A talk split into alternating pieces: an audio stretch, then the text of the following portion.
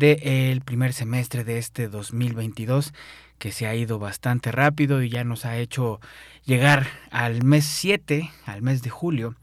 Y pues antes que nada, dar la bienvenida también a la Universidad de Chihuahua, que nos está sintonizando a esta hora, a las 7 de aquí la Ciudad de México, a las 6 de allá de, de Chihuahua.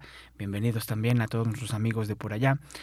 Y pues decirles que en los controles técnicos también nos acompaña mi compañero Jesús Silva.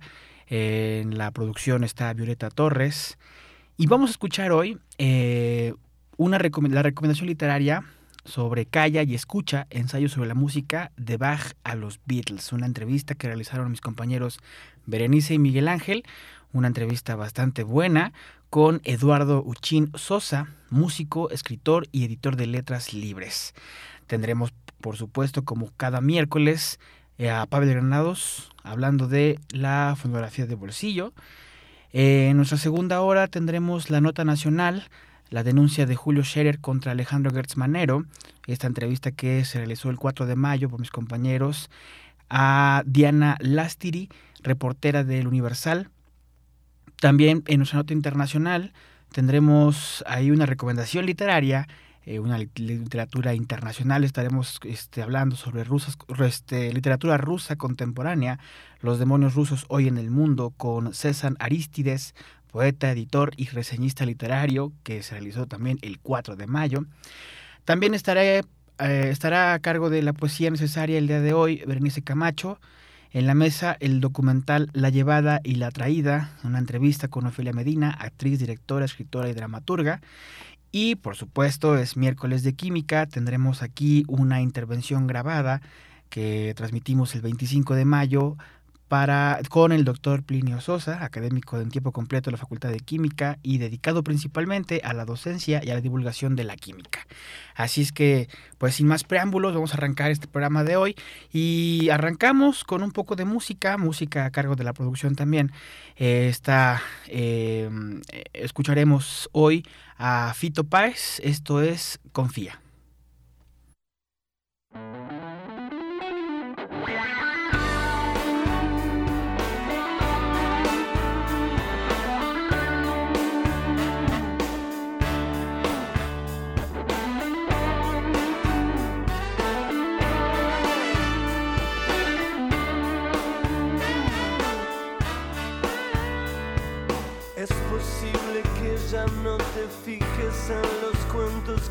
Cuenta el mundo no hace más que respirar.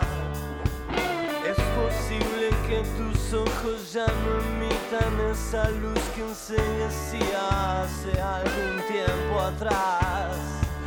Ya se fueron todos de la casa y la mañana envuelve todo, todo en un profundo la verdad se enciende sola, es una flor en el silencio que quema de luz la habitación.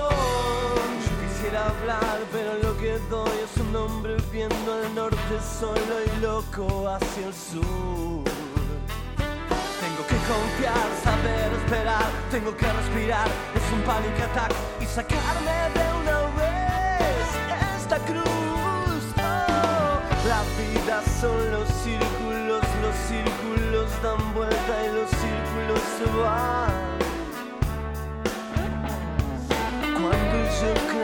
Estaba todo bien, en realidad estaba haciendo todo exactamente mal. No es tan grave, en verdad las cosas van moviéndose y se mueven a la larga porque sí y ese perfume es el de la soledad. Si no confías no A veces es mejor quedarse quieto con el trago en la mano en un rincón. Ya nos veremos en algún lugar, en alguna fiesta, en cualquier ciudad, cuando me hables con el corazón. Es una caja preciosa, no se puede tocar. Tendrías que saber quién soy.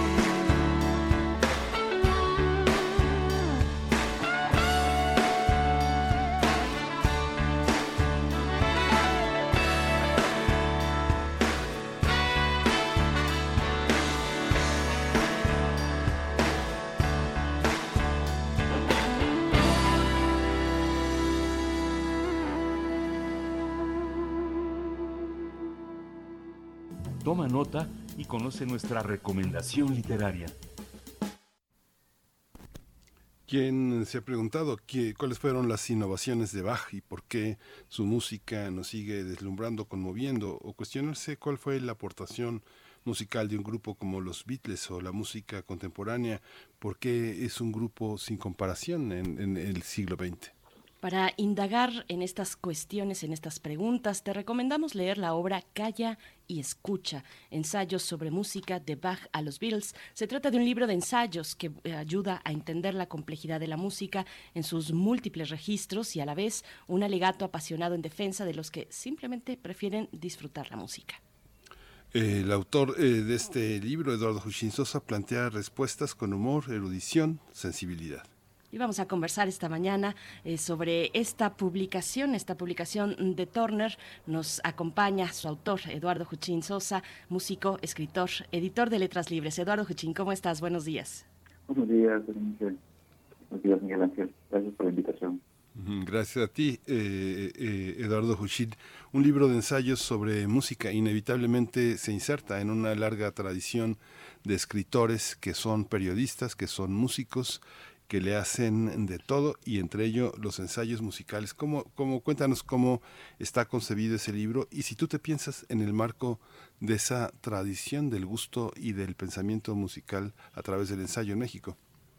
Sí, claro que sí. Este, de hecho, uno de los grandes libros que a mí, siendo más joven, eh, me formó mucho fue el de la piel del medio humano, que eran las columnas de, de Luis Ignacio Entonces, este él me hizo ver cómo era posible, cómo era posible imitar el gusto eh, por la música clásica, que considera difícil a veces, eh, eh, y retratarlo de una manera mucho más amena, mucho, muy curiosa, entrarnos en la vida de los compositores, pero también explicando la complejidad de sus creaciones. Entonces, por supuesto que le debo mucho a, los autores que se han formado, pero también a los que leo ahorita, que no solamente sobre música clásica, sino sobre pop, este, rock. Y, me gusta mucho leer a gente apasionada escribiendo sobre música. Entonces, por supuesto que, que, que de todo excelente, ¿no? es innegable. Y este libro es un poco, eh, lo conseguí eh, intentando responder varias preguntas, ¿no? ¿Cuál es la relación entre la música y las imágenes? No solamente a través del cine o con los videos musicales, sino cuando vamos a un espectáculo en vivo, ¿no? Qué tanto nos proyecta lo que estamos viendo y qué tanto influye lo que vimos. Esa es una pregunta. Otra pregunta era, ¿existe humor en la música? Este, ¿Por qué algunos sonidos nos resultan más agradables que otros y otros nos resultan disonantes? ¿A qué se debe eso? Entonces, como que tiene muchas preguntas ahí eh, rondando en mi cabeza y lo que quise hacer era intentar responderlas, obviamente no diciendo una respuesta este, contundente a ninguna de esas preguntas, pero me hizo investigar mucho, muchos autores, muchas explicaciones, y, y, este libro es un poco el resultado de esta indagación. Eduardo Juchín, bueno, se ve, por supuesto, se nota, uno encuentra múltiples referencias de distintos géneros musicales, de distintas épocas musicales también. Y, bueno, el disfrute, como lo decíamos en la introducción, el disfrute, tal vez sin adjetivos, el disfrute por el disfrute de la música es un campo mucho menos minado que, que la parte introductoria, la parte con la que abres el libro, saber o no de música. Ahí sí que es un tema complejo que nos lleva a varios laberintos, Eduardo Juchín, eh, porque pues las formas de acercarse a la música son diversas porque se puede contar con distintos eh, aspectos o registrar distintos aspectos a considerar en los saberes musicales. ¿Cómo, ¿Cómo lo resuelves tú? ¿Cómo entrarle a la cuestión del saber o no saber de música? Sí, eh, eh, me parecía que, que la expresión saber de música era como reduccionista, como que no estaba muy bien entendiendo a qué nos referíamos. Y lo que quería era explorar de cuántas maneras podíamos entender esta expresión. Realmente atribuimos a que alguien sabe de música cuando nos puede recomendar cosas muy escondidas o que ha oído de muchas canciones o muchas eh, piezas este, clásicas y demás y puede guiarnos a través de, de, eh, la selva de, composiciones de, de, historia. Quizás eso es, una manera de, decir, de decir que alguien sabe música. Pero también había otras formas, por ejemplo, ahí pongo el ejemplo de Robert Horner y Howard Baker, que son los sociólogos que eran este, músicos también, y descubrieron que otra forma de saber de música era eh, los músicos que estaban con ellos ya tenían ciertos conocimientos no formales, pero que les servían para su trabajo. Entonces era, otra forma de entender la música, de saber de música. Otra eh, otra forma de saber de música también eran gente que se acercaba a la vida de los compositores, a estudiar el tiempo, cómo eso influía también o, o con los sonidos que estos compositores creaban. Entonces lo que, eh, en lugar de tener una única respuesta a la cuestión de qué saber de música, lo que me interesó era presentar las múltiples versiones que nosotros damos a, la expresión saber de música, ¿no? Las múltiples, maneras de saber de música, que todas eran muy válidas, según yo. Entonces, regularmente eh, la gente, o gente que sabe mucho de música, tiene que saber muy poco. Mi idea era como poner las cosas en perspectiva. Todos sabemos algo de música, aunque no muy formalizado, ¿Cómo? pero esa base puede servir para tener mayor curiosidad para otras, para explorar otras cosas, para ir por otros eh, musicales, otros géneros. Entonces me parecía que también había que celebrar la diversidad de saberes de música, de alguna manera. Esta visión que también hay un capítulo al que le dedicas al humor, al humor eh, abiertamente, el humor de los de Lelutier. Hay una parte también que reconoces como parte de la tradición del humor que está hasta en la visión de Cricri, a la que le dedicas también un espacio importante. ¿Cómo, cómo vive, cómo convive entre nosotros en la música mexicana el humor? Cuando uno lee libros em, de críticos musicales que reúnen sus ensayos de distintos espacios eh, de revistas o de suplementos, habla un poco del humor, no, no se pone tanto el acento. ¿Cómo, ¿Es una particularidad de nuestro paisaje musical nacional? Este, yo no diría decir, la verdad, eh, no, eh, no es un área que conozco mucho, de, la música mexicana. Eh, yo tomé el caso de Lucía porque yo escuchaba desde, desde muy pequeño y, este, y me intrigaba saber si realmente hacían humor musical o solamente hacían humor verbal y le ponían arreglos musicales. En esa indagación eh, descubrí que, sí, que hacían humor musical no solamente porque integraban este, esos instrumentos rarísimos inventados por ellos, que le dan muchos característicos, sino también porque se reían de los géneros musicales, se reían de las estructuras musicales conocidas, de, de la forma en que nos conectamos la música, la forma en la que vemos a los compositores clásicos, ellos también crean sus eh, Johann Sebastian Mastropier es una parodia de muchos compositores clásicos, pero es sobre todo una visión humorística de cómo observamos al genio musical. Entonces me parecía que eh, una forma de enfocar lo que es el humor musical tiene que ver con, con esta música o estas canciones que hablan de la propia música, que también estamos haciendo en ahora que lo mencionas. El, el brillito cantor, este personaje eh, de Arnaldo Soler, no solamente hace canciones a los animales, que van a la escuela, ni, el papá elefante ni demás, sino que habla de Cristi como músico, ¿no? Entonces, habla de las penurias de los músicos, que, que no pagan los derechos de autor, que, este, ¿no? que bien enamorados todo el tiempo y no les compran sus canciones, etcétera Entonces, de alguna manera, sí eh, hace humor con, eh, con los géneros, porque Cristi explora muchos géneros, y los parodia y los hace muy bien, este, sino también eh, una mirada crítica sobre la, función y el oficio del músico. Entonces me parecía, me parecía que había, ahí había una, una interesante para ver el, humor en la música, cómo el humor que a través de la música habla de la propia música en términos cómicos. A mí me sorprendió mucho ese capítulo porque no me lo esperaba, simplemente de, de cómo veníamos en los dos, eh, si no recuerdo mal, este del humor es el tercero o el cuarto, bueno, pero los previos, eh, mm, los, los, ensayos previos no, no tenían ese, esa cuestión, no, no, para mí fue un poco inesperado y gratamente inesperado eh, encontrarme con ese capítulo, Eduardo Juchín, y, y bueno, previamente también la, la importancia del oído, previamente me refiero en el orden del libro, la importancia del oído, de disponer el oído a la escucha. Ahí retomas varios ejemplos, entre ellos eh, eh, el de Philip Glass en su juventud con una maestra que eh, pues va mostrando el camino de la escucha, el propio título calla y escucha, pues reafirma esa idea. ¿Cómo, cómo, ¿Cómo entenderlo? ¿Qué tipo de escucha es propicia para adentrarnos en la música? Sí, de hecho, el, el, el, libro no se llama así solamente por un, gancho, sino en el fondo, el, eh, digamos, la idea central que de todo el libro es las formas de escuchar. Eh, está lo que dices tú, que el caso de Philip es, muy curioso porque él era, era un alumno muy formado este, en, la escuela, ¿no? Tenía una educación formal de, muy alto nivel. Entonces, cuando se encuentra con Nadia Bollinger, la, este, maestra eh, francesa, ella le cambia este, la idea de escuchar. O sea, eh, ella dice, él, Philip dice, ella no enseñó a escuchar, a pesar de que sabía muchísimo de música.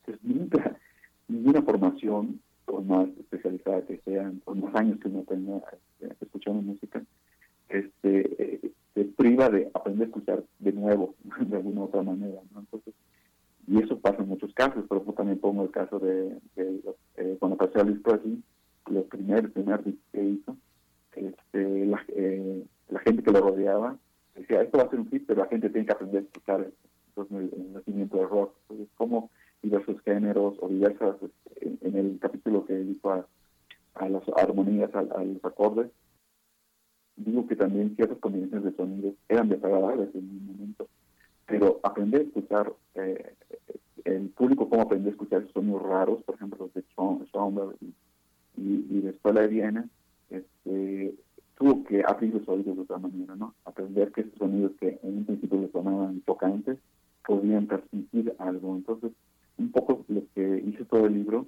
es que nunca es demasiado tarde para abrir nuestros, oídos a nuevos géneros, a nuevos sonidos, eh, a, nuevos ritmos. Entonces, y pongo todos esos ejemplos de gente muy este, reputada y, gente que ahorita lo vemos con mucha naturalidad, los sonidos de, los vanguardias del siglo XX o, del rock. O ¿no? Entonces, ahorita lo vemos, ya los asimilamos con mucha naturalidad, pero en su momento fueron raros. Entonces, también la sociedad ha aprendido a vivir esos sonidos. Y es lo que digo, ¿no? Siempre hay la oportunidad de abrir los oídos a nuevos sonidos, a nuevas formas de música.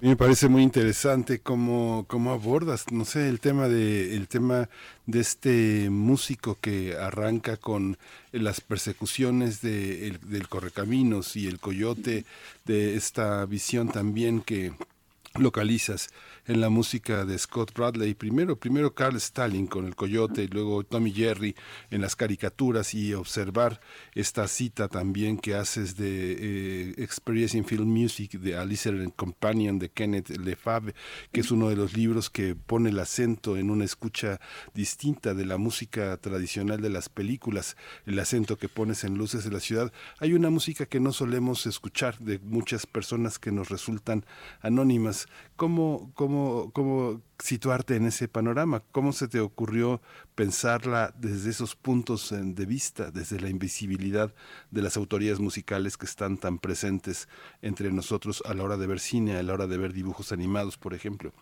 Sí, de hecho este, es, es, una de que más disfruté escribir porque pues obviamente yo crecí en el correcamino y revivir más cosas, pero no le había puesto atención a la música hasta que empecé a leer sobre los compositores de dibujos animados, más recientes, que me llevaron a los primeros, este, las Symphonies, las Margin y, y demás, eh, que tenían mucha música o que están basadas particularmente en música. Y me interesó mucho saber cómo interactuaban los dibujos animados que eran muy libres con esta música que intentaba también ser muy libre. Entonces, descubrí dos, no descubrí, no, los autores me llevaron a los vertientes a dos, parecía dos, dos formas de, ver de, de dibujos animados. Una era eh, hacer una reunión de muchos tipos de, música que ya existía, que es lo que hacía cada en, en el curso de Correcaminos, ¿no?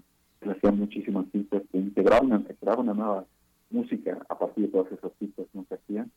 Y, lo que hace David, que es una música totalmente nueva, que Scott David eh, es, es maravilloso porque eh, él hacía música muchas veces dodecafónica y las integraba a la, a la música día. Entonces nosotros de niños ya escuchábamos música radiofónica y no sabíamos, ¿no? Y, me pareció interesante eso, cómo ellos se toman libertad, ciertas libertades para, animar también esas imágenes enloquecidas que vemos que los, los dibujos animados de Tom Jerry de Correcaminos están basados en las persecuciones, ¿no? Entonces, y, y, el cambio de ritmo, ¿no? Porque a veces aceleran, desaceleran, y hacen muchas cosas. Entonces, este, como esos autores que estaban ahí y que no son muy conocidos, especialmente aprovecharon ese anonimato, ese no, estar creando las grandes obras, sino estar trabajando para, para poner música en dibujos animados. Aprovecharon esa oportunidad para hacer música muy libre, muy característica, muy divertida.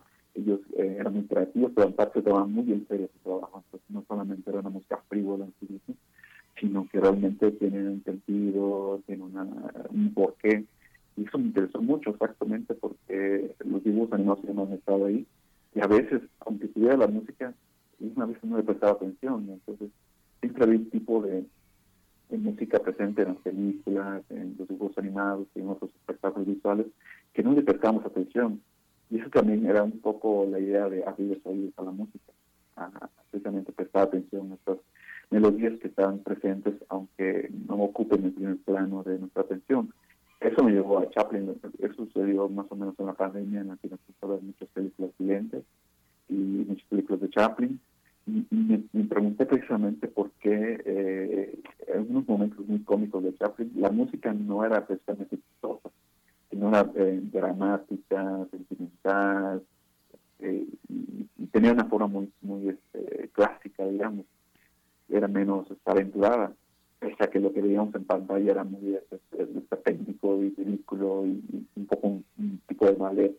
Entonces, este, esa duda, ese, ese choque entre de la música y cómo las imágenes, me hizo preguntarme por qué lo hacía Chaplin, porque a Chaplin a partir de un todoterreno, él más o menos componía la música, pues, pero pues, aunque no sabía de música, tenía una idea muy clara de cómo debía ser la música de sus películas, y las dirigía, las actuaba, las escribía, entonces era como una obra total, ¿no? Entonces me interesaba mucho entender qué papel cumplía la música en, en las películas de Chaplin, sobre todo porque Chaplin las concebía eh, de una manera muy completa. Este, por ahí también esa es la, duda que encuentro poner en esta parte que Y bueno, eso me da oportunidad de eh, hablar, eh, de proponerte hablarnos de la imagen y la música en, un formato visual distinto que no es el de las películas, sino el de los videos musicales. La llegada, retomas la llegada de MTV a principios de los 80 eh, y ahí también podríamos, eso lo retomas más adelante en el libro, pero podríamos regresar al mismo inicio del libro donde tú pones un peso a lo visual, a la comprensión visual de la música, de, los, de la ejecución de los instrumentos. Ahí cuando eh, en, en, algún momento revisabas videos de YouTube de interpretaciones de Bach en guitarra, eh, cuéntanos un poco de esta parte, la, la imagen visual y, y, la música. ¿Qué es la imagen para la música? Sí, de hecho eso fue una parte importante para conseguir el libro, esto es lo que menciona al, inicio del primer ensayo, es que yo, yo no sé leer eh, partituras me gusta mucho todo tipo de música clásica, rock y, demás. Este, yo no sé y eso me hacía pensar que no sabía de música. Pero puse a ver los videos de, de ejecuciones de, en guitarra de Bach, yo sé tocar guitarra, y, este, y mientras veía esas ejecuciones, claramente entendía lo que estaba sucediendo. O sea, entendía cómo se estaban moviendo las dos melodías ¿no? en contrapunto y qué tipo de armonías creaban mientras estaban ejecutando estos dos. Por eso mientras escuchaba yo en, en instrumento, digamos, de clavicordio, yo no comprendía esas, estructuras, pero cuando lo veía ya que estaba una guitarra, como si te, tocarla, me pareció muy claro lo que estaba sucediendo y se me hizo un tipo de, de, epifanía pensar de que sí estaba comprendiendo un poco más abajo de lo que yo creía. Entonces, eh, eh, eso me hizo pensar que el apoyo visual nos lleva a una comprensión de lo que la estructura de la música, de lo que eh, lleva la música detrás, por ejemplo, algunas veces eh, pongo esta cita de Charles Rosen que decía de que a veces los directores ni siquiera se están escuchando la música, están tan embebidos en su propia imagen dirigiendo, que es así este, apasionada o dramática y demás, que ya eso mismo transmite una idea de lo que estamos escuchando, ¿no? Entonces, o el solista, digamos, el, el, solista de piano, por ejemplo, que interpreta una pieza, el Beethoven si está muy, este, lo hace de una manera muy dramática, muy apasionada, o, o, o, cierra los ojos y se deja llevar. Eso también influye en la manera en que percibimos las piezas. Es interesante como esta relación que ha estado ahí, aunque no siempre sea tan, tan tan clara, digamos. Y ese, y ese eh, capítulo que mencionas de la imagen y la música, lo que es explorar las distintas maneras en que se relacionan estas dos cosas. Ya, ya dijimos lo de las caricaturas las películas, pero también los videos musicales que, que fue al revés, ¿no? Fue, eh, una música y la quisimos ilustrar con imágenes. Y es muy rara la manera en que operan los videos musicales. Ahora están muy naturalizados, ahora, se nos hacen eh, comunes ver un video musical, pero lo que quería recuperar la extrañeza con la que aparecieron. Y es que los videos, las imágenes que acompañan los videos musicales no siguen una sola narrativa, a veces son imágenes muy absurdas, no tienen sentido, o a veces medio siguen una historia, pero no de una manera lineal, como que llenan huecos y la letra que cantan eh, de una canción, entonces como que es una forma de interactuar con la, eh, con la música misma, es curiosa, y lo que quería recuperar de que precisamente decía al lector ve que extraña esta, esta relación ahorita la relación natural pero es extraña entonces eso me da a hablar de, de, los videos musicales pero también de otras formas de, música visual por ejemplo las escrituras mismas que se publican en los periódicos eh, finales del siglo XIX pues del mediados del 20 cuando se están publicando en los periódicos los partidos musicales entonces es otra forma de eh, darle música a las personas de manera visual.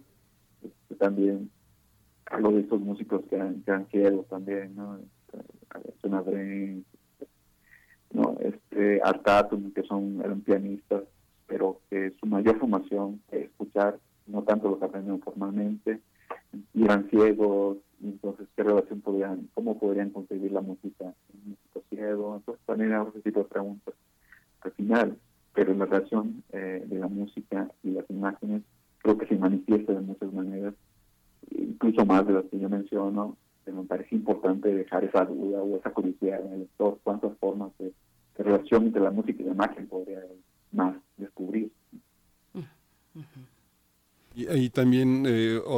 que me gustaría plantearte, por ejemplo, tú hablabas... Eh, eh, como, bueno, no, hablabas. Eh, pienso en, imagino a José Agustín recibiendo los discos que le traía su papá de piloto en sus viajes y cómo los desenvolvía, rompía las etiquetas y abría los discos. Me imagino la música que, que viene de las notas sin música de Juan Vicente Melo, alguien que va a los conciertos, como pasa con otro crítico que estuvo en el suplemento de la cultura en México, Raúl Cosío, que también fue director de orquesta. Pienso en José Agustín en la nueva música clásica, que fue un libro muy importante. Pienso en ese acompañamiento de grupos que ha hecho Sergio Monsalvo, que ahora no sé si, si tú lo sigues se ha convertido, ha regresado con la columna, con una columna en la revista Nexos, que Sergio fue pues un editor muy fuerte de bluseros, tiene ahora sonido de Babel. Pienso en Víctor Roura, en Los Negros del Corazón, siguiendo también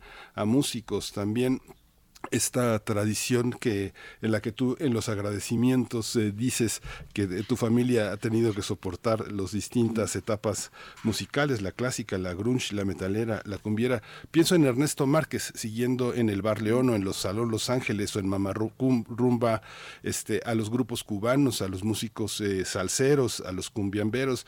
¿Cómo, ¿Cómo te sitúas en esta parte? Te imagino de pronto un nuevo crítico musical muy colocado en los sitios webs y en las historias musicales anglosajonas. Hay una gran lectura de, de tradición crítica literaria musical anglosajona y muchísimo, muchísimo internet, más que sala de música, más que discos. ¿Cómo te percibes? Sí, de hecho, eh, soy un eh, escucha curioso porque me clavo mucho en, en, escuchar lo que estoy leyendo, por ejemplo, ¿no? Entonces, de repente me, meto en la biografía de un músico y, a partir de lo que leo, eso me lleva a escuchar toda su obra, por ejemplo, o si leo la historia de un género, o estoy leyendo por historia del pop-punk, y me pongo a escuchar así todo lo que me encuentro en ese momento. Hace unos meses estaba, leyendo uh, libros de Bertolt y, biografía de Kurt y, y los cómics que lo citan, y me ponía a escuchar todas, ¿no? todas las versiones que hay de las obras de Darcy Whale que hicieron juntos. Entonces son un, escucha muy ligados libros también. Entonces, este y eso es una relación que se dio ahí, ¿no? Que se dio naturalmente. yo comencé, y eso, y eso que mencionas las etapas es también interesante porque yo desde joven he, tocado. Pues yo he, estado desde grupos parroquiales, he tocado música iglesia, que es uno de los temas. la música y uno de realmente yo tocaba en una, iglesia. También he sido rockero de, una, de un bar. He, sido, he tenido una banda de metal casi diabólico tenido, este, pero yo en el fondo quería ser músico clásico, no se pudo porque vivía en Campeche, no había manera de estudiarlo. Entonces, como que de alguna manera el es una forma de conciliar todo ese tipo de, etapas, mismo tipo de gustos que no me han, no han abandonado. Yo sigo escuchando música clásica, de rock de varias épocas y, salsa y, demás. Entonces, sí, uno escucha muy abierto a, a muchos géneros musicales y es imposible vivir en Campechino, a le gusta la cumbia, por ejemplo. Entonces, este, un, poco libro, eh, en ese sentido, también quiere conciliar todas las formas de música que han, que, han hecho, que han estado en mi vida. Y este, pero sí soy músico muy ligado a las cosas que leo, porque tengo mucho interés en, leer en leer cómo la gente que compone experimenta la música, o la gente que hace crítica de música, cómo experimenta también eh, la música, me gusta leer sobre críticas musicales, no, no, solo, las críticas, sino también sobre críticas. Este, y eso, me parece que mi curiosidad es muy libreta, no lo puedo negar, eso es, la, mi parroquia. Entonces, eso y quiero ligar un poco también esta cultura libreta las formas de escuchar música. También para reivindicar que no hay una forma única de, acercarse a la música, hay muchos caminos, ¿no? Se lo puedes decir a un amigo, lo puedes encontrar este, en internet, puedes ir a los conciertos, o, puedes a través de libros acercarte a estas formas de música. Pues creo que hay muchos caminos y, como, como bien menciona, el mío es el libreto. Eduardo Juchín, tenemos ya mm, pocos minutos y en el título de este libro está la promesa de los Beatles. Irremediablemente llegamos a los Beatles, ahora que decías hay muchos caminos, bueno, todos te llevan a los Beatles, no hay escapatoria al parecer.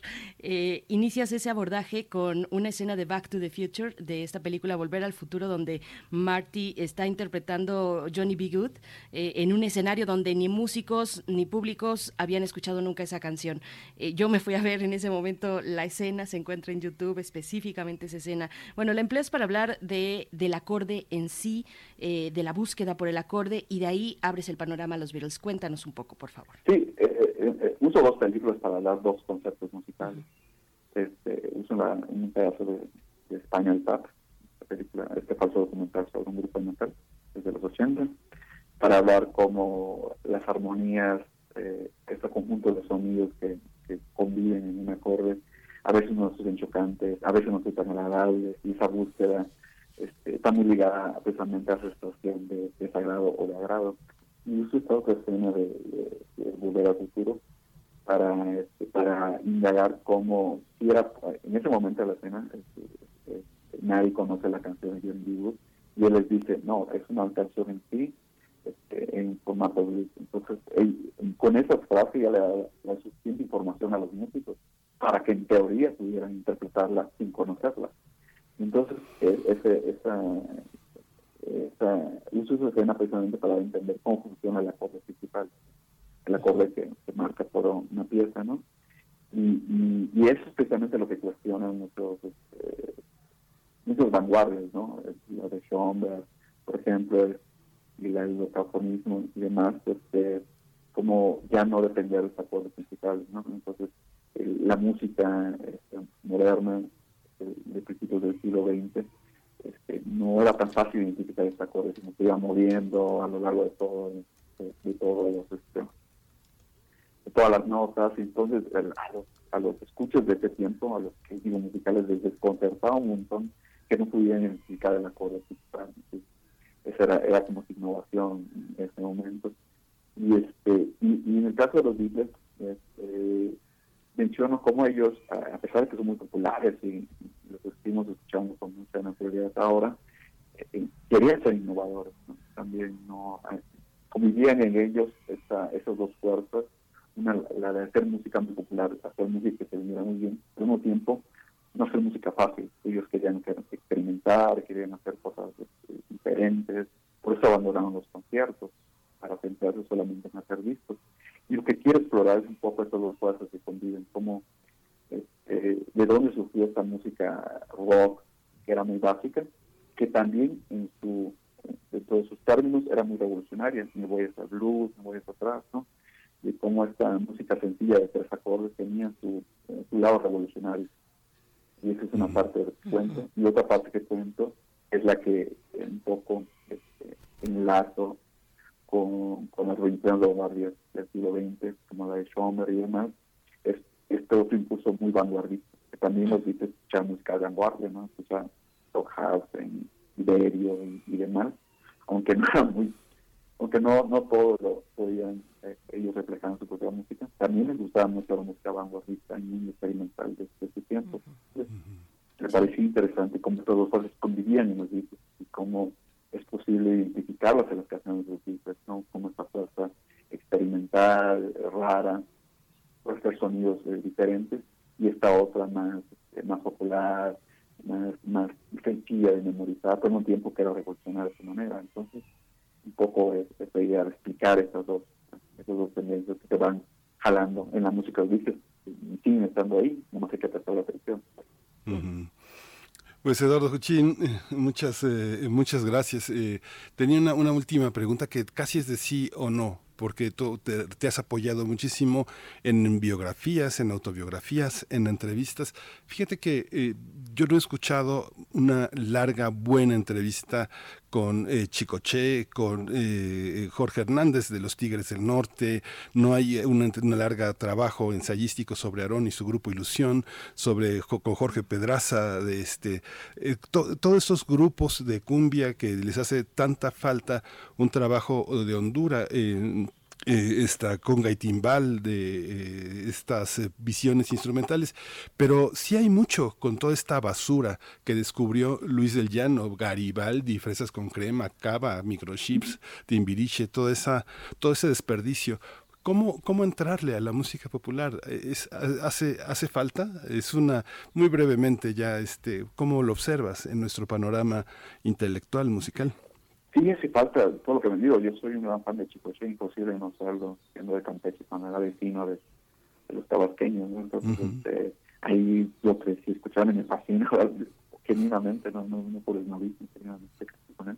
Y de hecho, mi gran deuda siempre me preguntan cuándo voy a escribir la biografía de Chicoche y espero hacerlo en algún momento, porque sí es un personaje eh, que me ha apasionado siempre, me ha acompañado a su música y, y sí, sí, hace falta un poco tomarlo en serio estos, estos, estos grupos de y, y, de música tropical. Creo que ese tomarse en serio la música ya sea pop ya sea cumbia ya popular música norteña.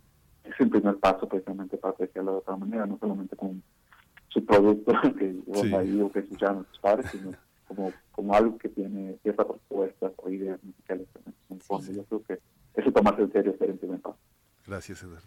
Pues Eduardo Juchín, Eduardo Juchín Sosa, es, calla y escucha ensayos sobre música de Bach a los Beatles, ed, editado por Turner, ya puede conseguirse en librerías. Te agradecemos mucho esta, esta oportunidad de acercarnos a esta serie de ensayos. Eduardo, muchas gracias. Muchas gracias a ustedes. Saludos a todos.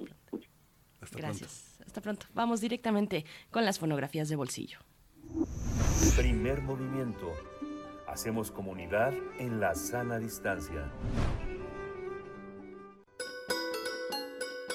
Fonografías de bolsillo. Juan de Dios Pesa, una voz que nos habla desde el porfiriato, el tema de esta fonografía, hoy miércoles, y ya estamos con Pavel Granados en la línea, él es escritor y director de la Fonoteca Nacional. Querido Pavel, ¿cómo estás? Buenos días. ¿Cómo están, Miguel Ángel Vere? Qué gusto saludarlos. Igualmente, Pavel. Igualmente, Pavel, buenos días. Pues fíjense que, bueno, ya saben ustedes que me apasionan las vidas de los poetas y bueno hay, yo creo que es la biografía de los poetas es un género pues, eh, para mí que pues, me hace fascinante no y habla aprovechando que yo creo que no hay poeta más antiguo del cual tengamos su voz pues traje un poquito de la voz de Juan de Dios Pesa para que lo escuchemos hoy eh, pues 115 años después de que se grabara este poema que vamos a escuchar, que se llama México y España, porque Juan de Dios Pesa pues fue yo creo que el único poeta de su tiempo que fue contratado por una compañía de discos, en este caso la RCA Víctor, para grabar pues sus popularísimos poemas, porque a pesar de que Juan de Dios Pesa tuvo una especie de trágico final, bueno, no sé qué tan al final de su vida, pero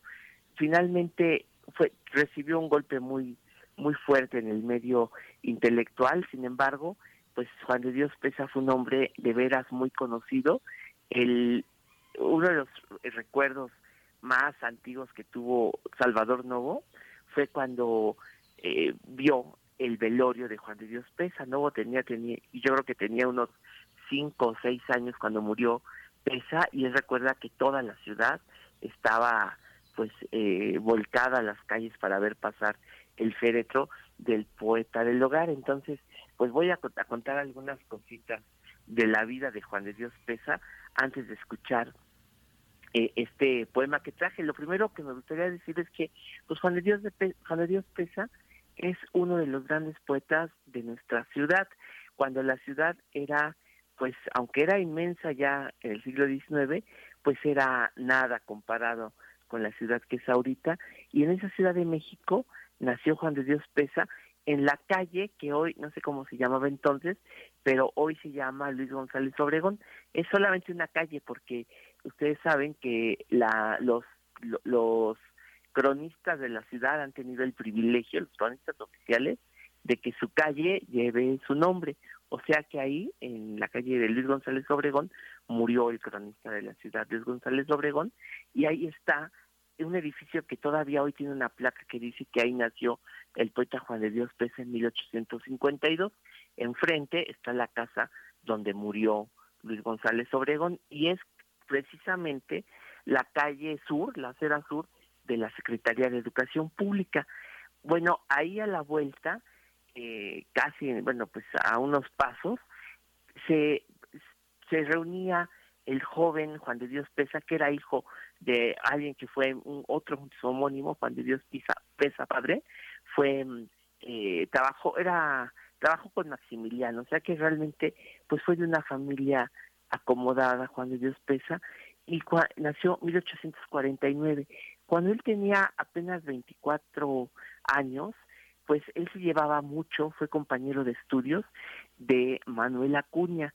Manuel Acuña, bueno, pues es famoso que eh, un día de, de diciembre de 1873 eh, le llamó, bueno, buscó a su amigo eh, Juan de Dios Pesa para caminar, le dijo que iba a ser un viaje muy largo y que quería despedirse de él, que, que caminaran por la Ciudad de México y pues una Ciudad de México que era peligrosísima, era pues una temeridad caminar juntos por esa Ciudad de México colonial, pues bueno, todavía colonial fue salieron a caminar y Manuel Acuña se despidió de su amigo Juan de Dios Pesa eh, le dijo que iba a ser un viaje largo, regresó a su cuarto porque entonces Juan, eh, Manuel Acuña era coahuilense, los estudiantes de medicina eh, dormían en la era en la escuela de medicina ahí había cuartos para los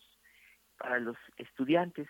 Ahí dormía Manuel Acuña se despidió de Juan de Dios Pesa pero el viaje que hizo como todos sabemos ese 6 de diciembre de 1873 pues era el último viaje al otro mundo porque fue el primer poeta suicida de nuestra literatura, se, eh, se, envenenó y se y murió esa esa esa noche pues el último confidente que tuvo fue Juan de Dios Pesa que siguió escribiendo él siguió, ya escribía y poco después eh, bueno salió en ese año su libro 1873 con prólogo del migromante se volvió, siguió escribiendo y escribiendo hasta que en 1884 publicó el libro que pues yo creo que es el que lo marcó como como escritor que fue el el el, los cantos del hogar por lo cual nosotros consideramos todavía a Juan de Dios Pesa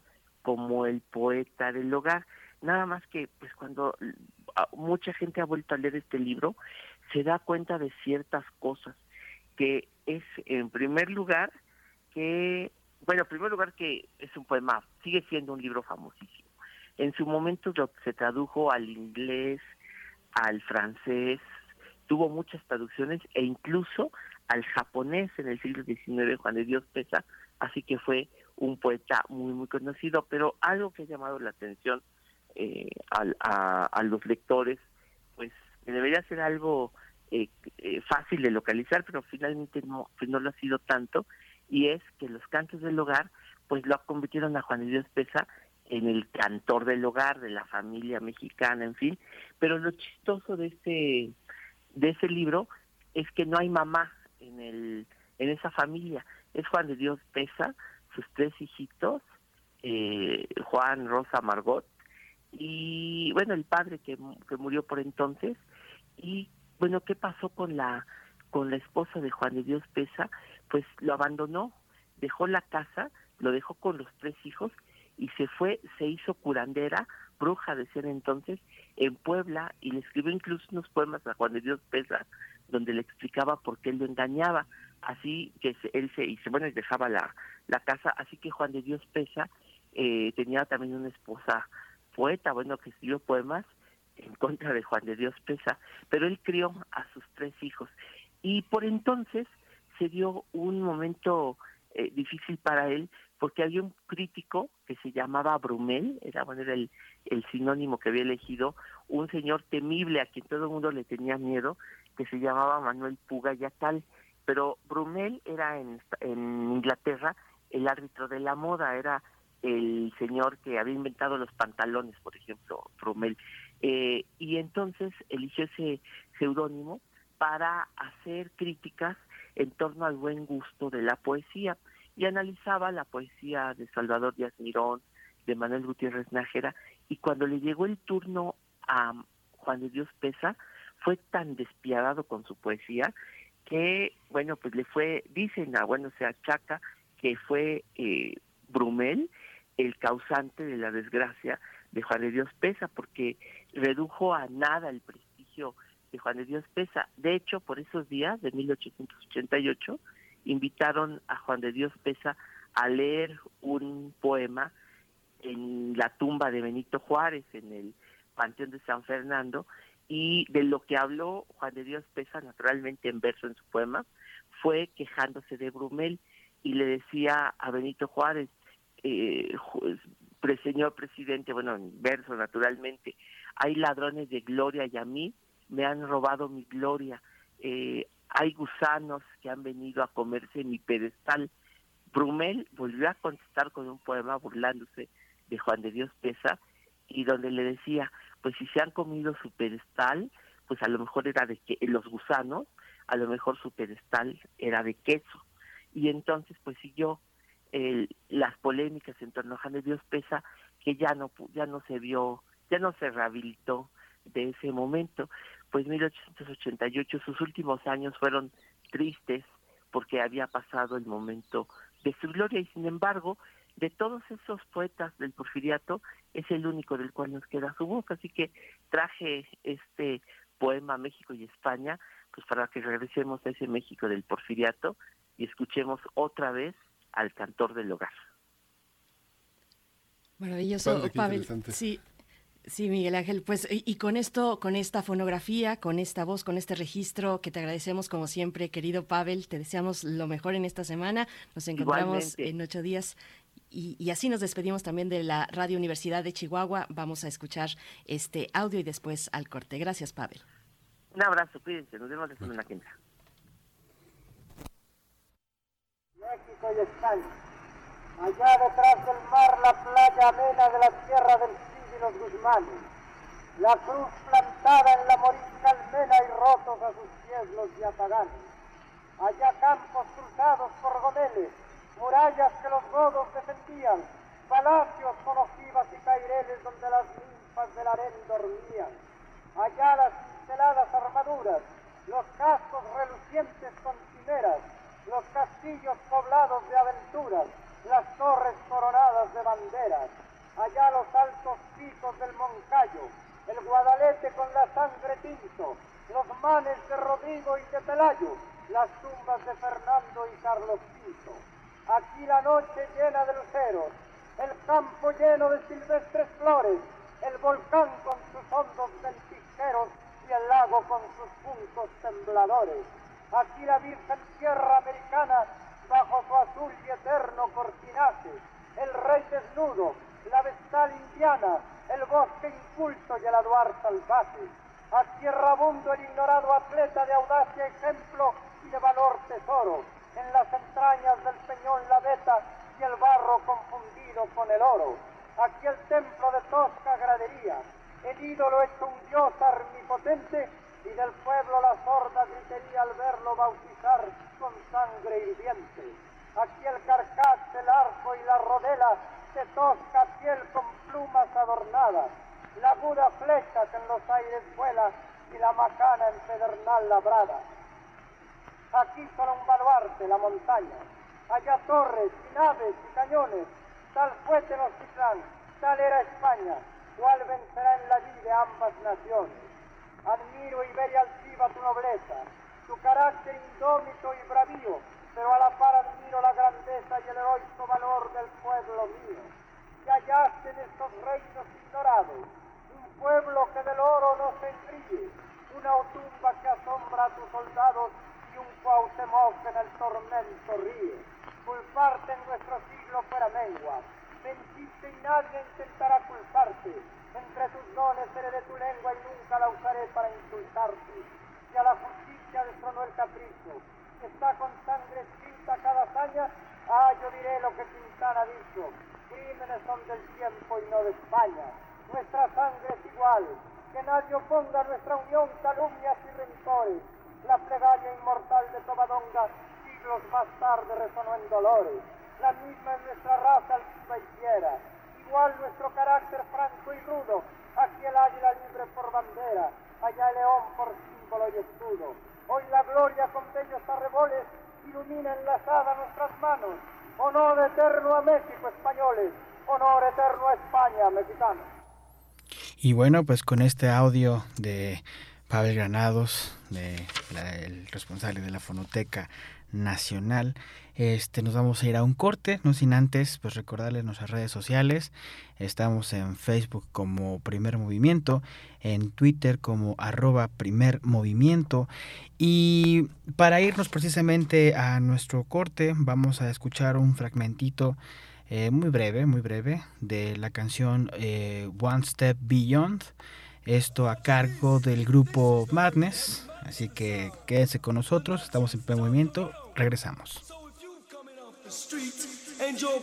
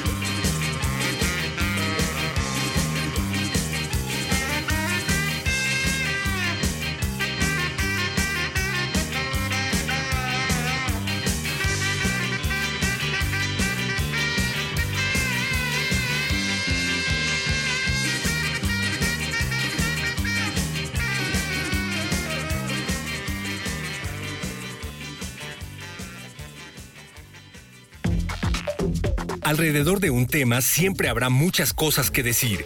Quizá haya tantos puntos de vista como personas en el mundo. Únete a la revista de la universidad donde convergen las ideas. Jueves a las 16 horas, después del corte informativo. Disentir para comprender. Radio UNAM, Experiencia Sonora. Habla Mario Delgado. La llama de la esperanza ilumina el corazón de cada vez más mexicanos y mexicanas. En junio pasado ganamos cuatro estados más y ya son 22 entidades gobernadas bajo nuestros principios de no mentir, no robar y no traicionar al pueblo. Morena crece en favor de los más pobres para que sigan subiendo los salarios y para que no regresen los gasolinazos. Gracias por tu apoyo, por seguir atreviéndote a cambiar para que juntas y juntos sigamos transformando nuestra patria. Seguimos. Amor con amor se paga. Morena, la esperanza de México. Es la parte baja de la novena entrada. El juego está empatado. La cuenta al tope y el campeonato de la salud se define en el duelo entre Mamey Canseco al bat y el escurridizo lanzamiento de Brad y Chupirul. Ya sabemos cómo se las gastan los de la industria chatarra con sus triquiñuelas publicitarias. Con un hit entra la del Gane. Viene el lanzamiento y Mamey Canseco sorprende con un toquecito que va a ser pan molido para la industria chatarra. Esperen, tremendo encontronazo abre la oportunidad al jalapeño Urdiales barriéndose a dar triunfo al club del antojo como nosotros y ponte saludable. Cultivemos el gusto por el arte escrito y el ejercicio de la imaginación al lado de María Ángeles Comezaña en Al compás de la letra. Rutas literarias para viajar entre textos, poemas y cartas. Todos los jueves a las 18 horas por el 96.1 de FM. Radio UNAM. Experiencia sonora. Y ya estamos de regreso aquí en Primer Movimiento. Hoy miércoles 20 eh, de julio. Eh, estamos escuchándonos a través del 96.1 de FM y el 860 de AM. Bienvenidos sean a esta segunda hora de 8 a 9 de la mañana. Esta segunda hora de premovimiento. Este, en los controles técnicos nos acompaña Jesús Silva. En la producción, Violeta Torres, aquí en los micrófonos, Rodrigo Aguilar, en nombre de mis compañeros Berenice y Miguel Ángel, que están con unas merecidas vacaciones. Y pues bueno, como lo hemos anunciado la semana, estamos escuchando entrevistas grabadas, entrevistas que seleccionó la producción específicamente para, para ustedes. Son entrevistas que, que consideramos como las mejores de este primer semestre de este 2022. Y esta segunda hora eh, damos también la bienvenida a nuestros, a nuestros colegas allá en Radio Nicolaita. Buenos días, buenos días, gracias por sintonizarnos también por allá. Vamos a escuchar en nuestra nota nacional la denuncia de Julio Scherer contra Alejandro Gertz Manero, con una entrevista que le realizaron mis compañeros Berenice y Miguel Ángel el 4 de mayo, de mayo perdón, a Diana Lastiri, reportera del Universal. Y seguido escucharemos la nota internacional eh, estaremos una recomendación literaria eh, sobre la literatura rusa contemporánea, los demonios rusos hay hoy en el mundo, con, César Aristides, poeta, editor y reseñista literario. Pero antes de pasar a nuestras entrevistas, vamos a escuchar un poquito más de música. Esto corre a cargo del grupo Pink Floyd. Eh, estaremos escuchando Run Like Hell. Mm-hmm.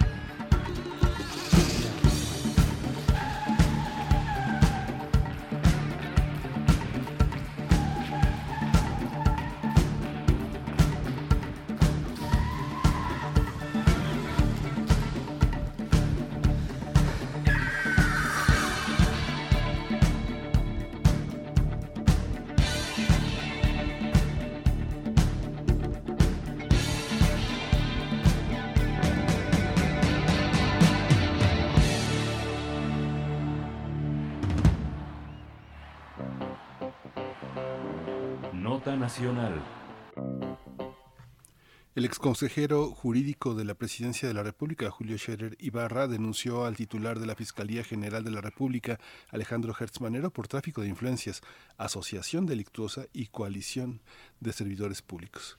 Fue el pasado 22 de abril cuando presentó la denuncia ante la dependencia, asegurando que ha sido testigo y víctima de hechos que involucran de manera directa principalmente al fiscal general y a otros servidores públicos de dicha de esta fiscalía, de la Fiscalía General, lo que pudiera constituir conductas delictivas a través del uso faccioso de la dependencia por intereses personales perversos. Por ello acusó de coalición eh, junto a Juan Ramos López, titular de la Subprocuraduría Especializada en Investigación de Delitos Federales, al fiscal Manuel Granados Quirós, a la titular de Asuntos Internos de la FGR, Adriana Campos López, y al agente del Ministerio Público de la Federación, María Eugenia Castañón Osorio. Según el exfuncionario, esas personas eh, construyen carpetas de investigación por venganza contra empresas, personas y empresarios por ser considerados supuestos enemigos de Hertz Manero. Además citó algunos ejemplos, como la prisión que libró Alejandra Cuevas, sobrina del fiscal, por un delito que no cometió, según determinó la Suprema Corte de Justicia de la Nación, así como una denuncia que desempolvó la Fiscalía en contra del ex titular de la Unidad de Inteligencia Financiera, Santiago Nieto Castillo. Otro ejemplo fue la investigación que abrió la Fiscalía contra de, en contra de 31 científicos que protestaron contra la incorporación de Hertz como investigador nivel 3 del CONACIT. Hoy vamos a conversar sobre esta denuncia del exconsejero jurídico de la Presidencia de la República contra el fiscal general de la República. Es Diana Lastiri, eh, reportera del Universal. Eh, le agradecemos que participe en esta edición de Primer Movimiento y le doy la bienvenida. Buenos días, eh, Diana Lastiri. Hola, ¿qué tal? Muy buenos días, Miguel Ángel. Buenos días, Berenice.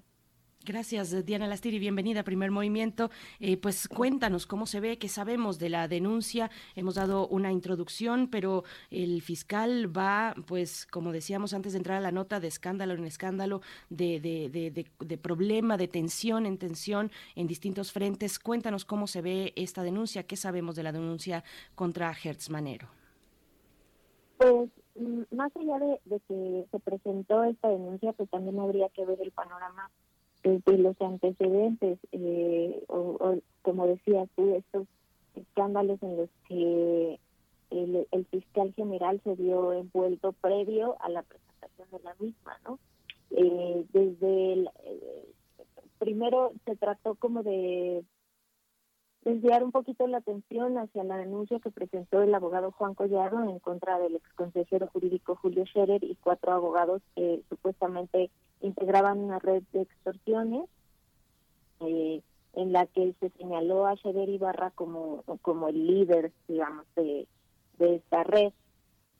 Eh, lo que es importante aquí es eh, que esta denuncia que presenta Juan Collado es la misma estrategia que utiliza Emilio Lozoya, exdirector de Petróleos Mexicanos, para conseguir un criterio de oportunidad y sabemos que hasta ahora la Fiscalía General de la República está negociando esto con, con Juan Collado. Eh, ¿Por qué llama la atención? Porque Juan Collado fue eh, detenido desde el 2019 y digamos que su asunto ya había avanzado, incluso ya la Fiscalía General de la República había formulado acusación, ya estaban a punto, ya estaban eh, ya estábamos en la etapa en la que el juez tenía que fijar fecha para audiencia intermedia y en qué momento eh, Juan Collado se, hermanó, por decirlo de alguna manera, con la fiscalía, no lo sabemos. Eh, sabemos solamente esta parte que, Juan Collado ha bueno, que, que Juan Collado mismo precisa en su denuncia que, que intentó ser extorsionado, etcétera, etcétera sin embargo, de esta denuncia la Fiscalía General de la República no procede en contra de Julio Scherer, sino únicamente contra los cuatro abogados, quienes, por cierto, están citados para el próximo 18 de mayo a audiencia inicial, luego de que la propia Fiscalía falló tres veces en, formularles imputación. Hasta ahí, eh, eh, ese es un primer antecedente. En ese momento, cuando se da a conocer esta denuncia eh, por parte de Juan Collado, también estaba pendiente en la Suprema Corte de Justicia de la Nación el caso de Alejandra Cuevas y Laura Morán. estas mujeres acusadas de provocar la muerte de Federico Gertz, hermano del fiscal, y quienes eh, de alguna manera eran la familia política de Alejandro Bersman. Eh, Julio Scherer publica en marzo eh, esta columna que ustedes referían, eh, en donde da como todo el antecedente de, esta denuncia y ahí mismo Julio Scherer eh, afirma que estas acusaciones eh, se tratan de una venganza por parte de Manero. No sería la primera vez el que se acusa al fiscal de ser vengativo, pues tan solo los, los familiares de, de Alejandra Cuevas y de Laura Morán traían ese discurso y habían hecho toda una campaña en medios de comunicación, en redes sociales, exigiendo justicia y exigiendo libertad para Alejandra Cuevas. Y eh, en, los dichos de, Julio Scherer también refiere que el fiscal Gertz Manero está molesto con él porque no le ayudó en el caso de Alejandra Cuevas y por una publicación del propio semanario Proceso sobre el conflicto que protagoniza Alejandro Manero nuevamente, en esta ocasión eh, orquestado también con Juan Ramos López, y su procurador, en contra de la familia Jenkins por la disputa de la del nombre de la Universidad de las Américas. Entonces, eh, estamos en, en un escenario en el que el fiscal Alejandro Manero ya ha protagonizado varios escándalos, se le ha cuestionado mucho por eh, precisamente esta parte de mantener vivos asuntos que no necesariamente tiene, están sustentados en pruebas, pero que los activa en el momento en el que políticamente le conviene a él e incluso le puede convenir a los intereses del presidente Andrés Manuel López Obrador. Como eh, un, un, ejemplo también de cómo ha actuado la Fiscalía de manera desafiada es eh, lo que pasó con Emilio Lozoya. Emilio Lozoya, eh, independientemente de y tratando de respetar la presunción de inocencia, está vinculado a proceso por los casos de y agronitrogenados.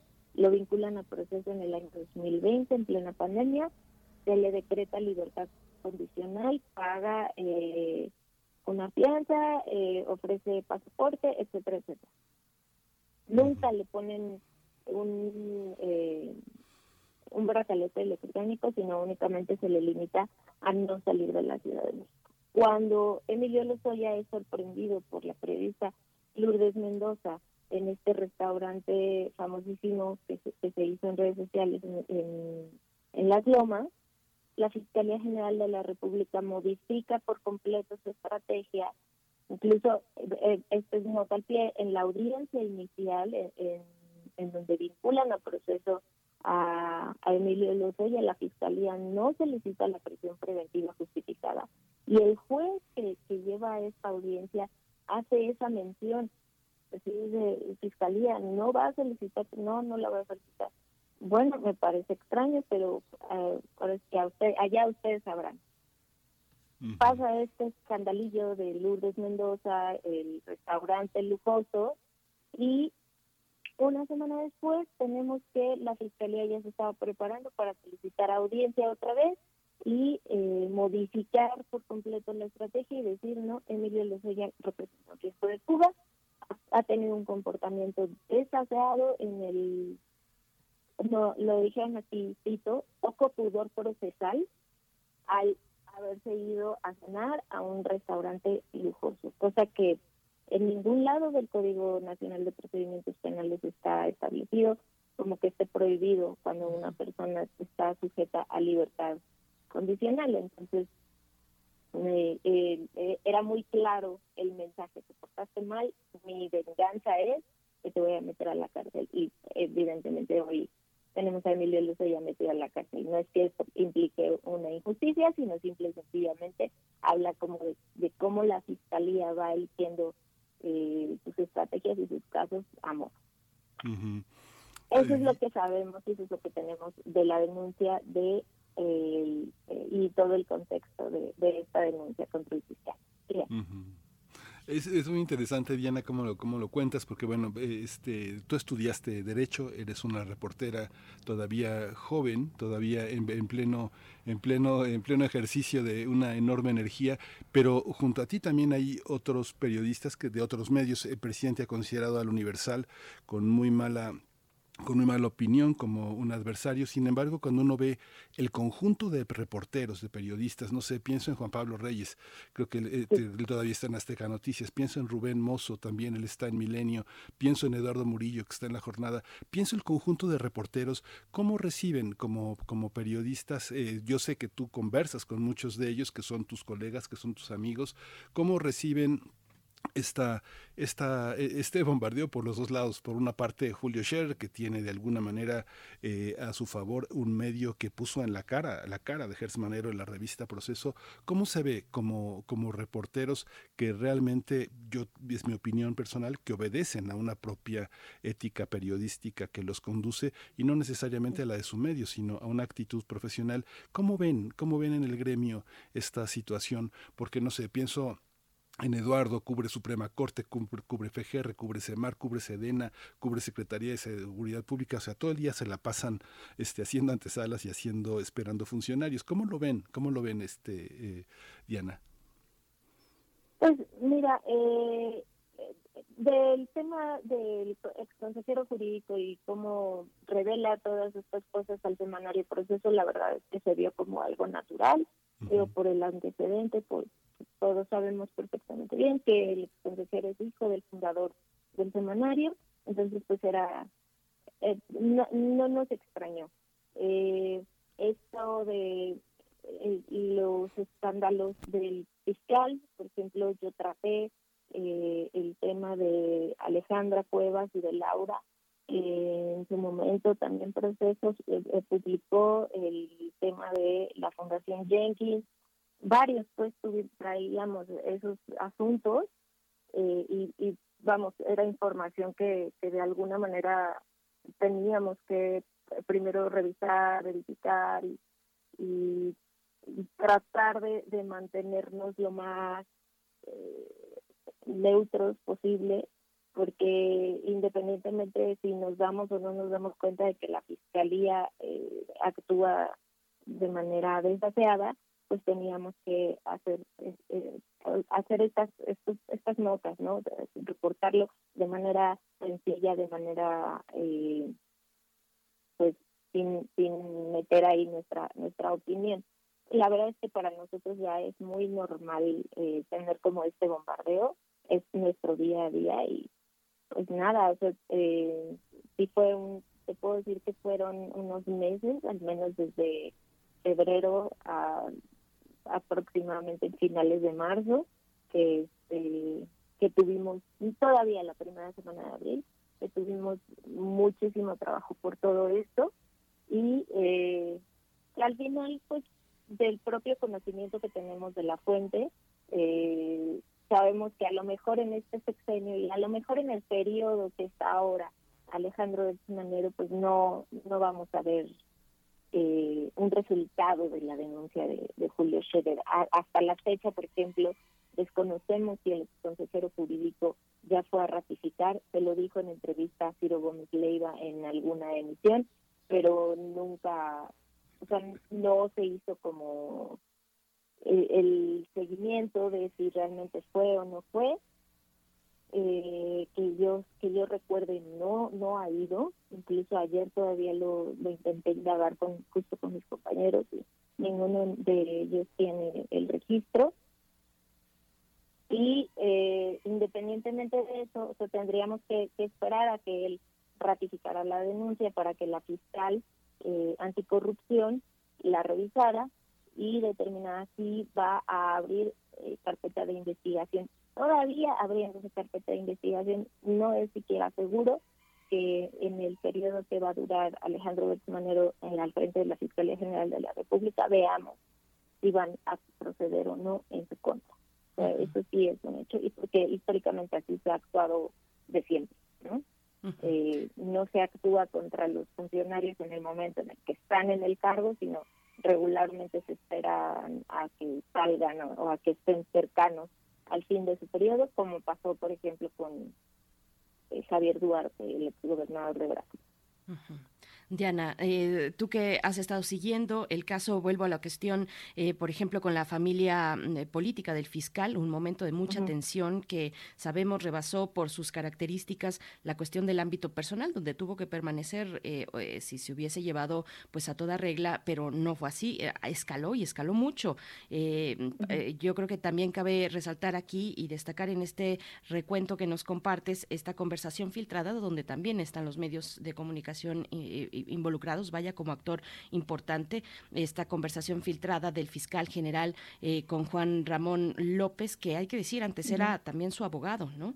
Eh, donde se habla de cómo la Corte pues iba a declinar a, a, favor del fiscal sobre este caso. Morán eh, presumía el fiscal Hertz Manero de tener en el bolsillo a tres ministros de la Suprema Corte que, que, y también que no estaban cumpliendo con lo que le habían ofrecido, pues grave por donde se le vea. Ya sabemos cómo resolvió la Corte, pero bueno, eh, quisiera ligarlo además a otra cuestión, a otra cuestión de nuevo con la Corte, específicamente con el presidente, con el ministro presidente Saldívar, eh, que eh, ha dicho, anunciado que visitará el penal de Santa Marta Acatitla. Muy interesante esa nota además para dialogar y escuchar. En general, lo ha dicho así, a las mujeres privadas de libertad, pero ahí se encuentra Rosario Robles. Y hay que recordar que recientemente un tribunal eh, en materia penal eh, de la Ciudad de México pues confirmó que Hertz Manero sí violó el debido proceso de Rosario Robles al emitir opiniones digamos, sin, fundamento jurídico, que, opiniones que atentan contra la presunción de inocencia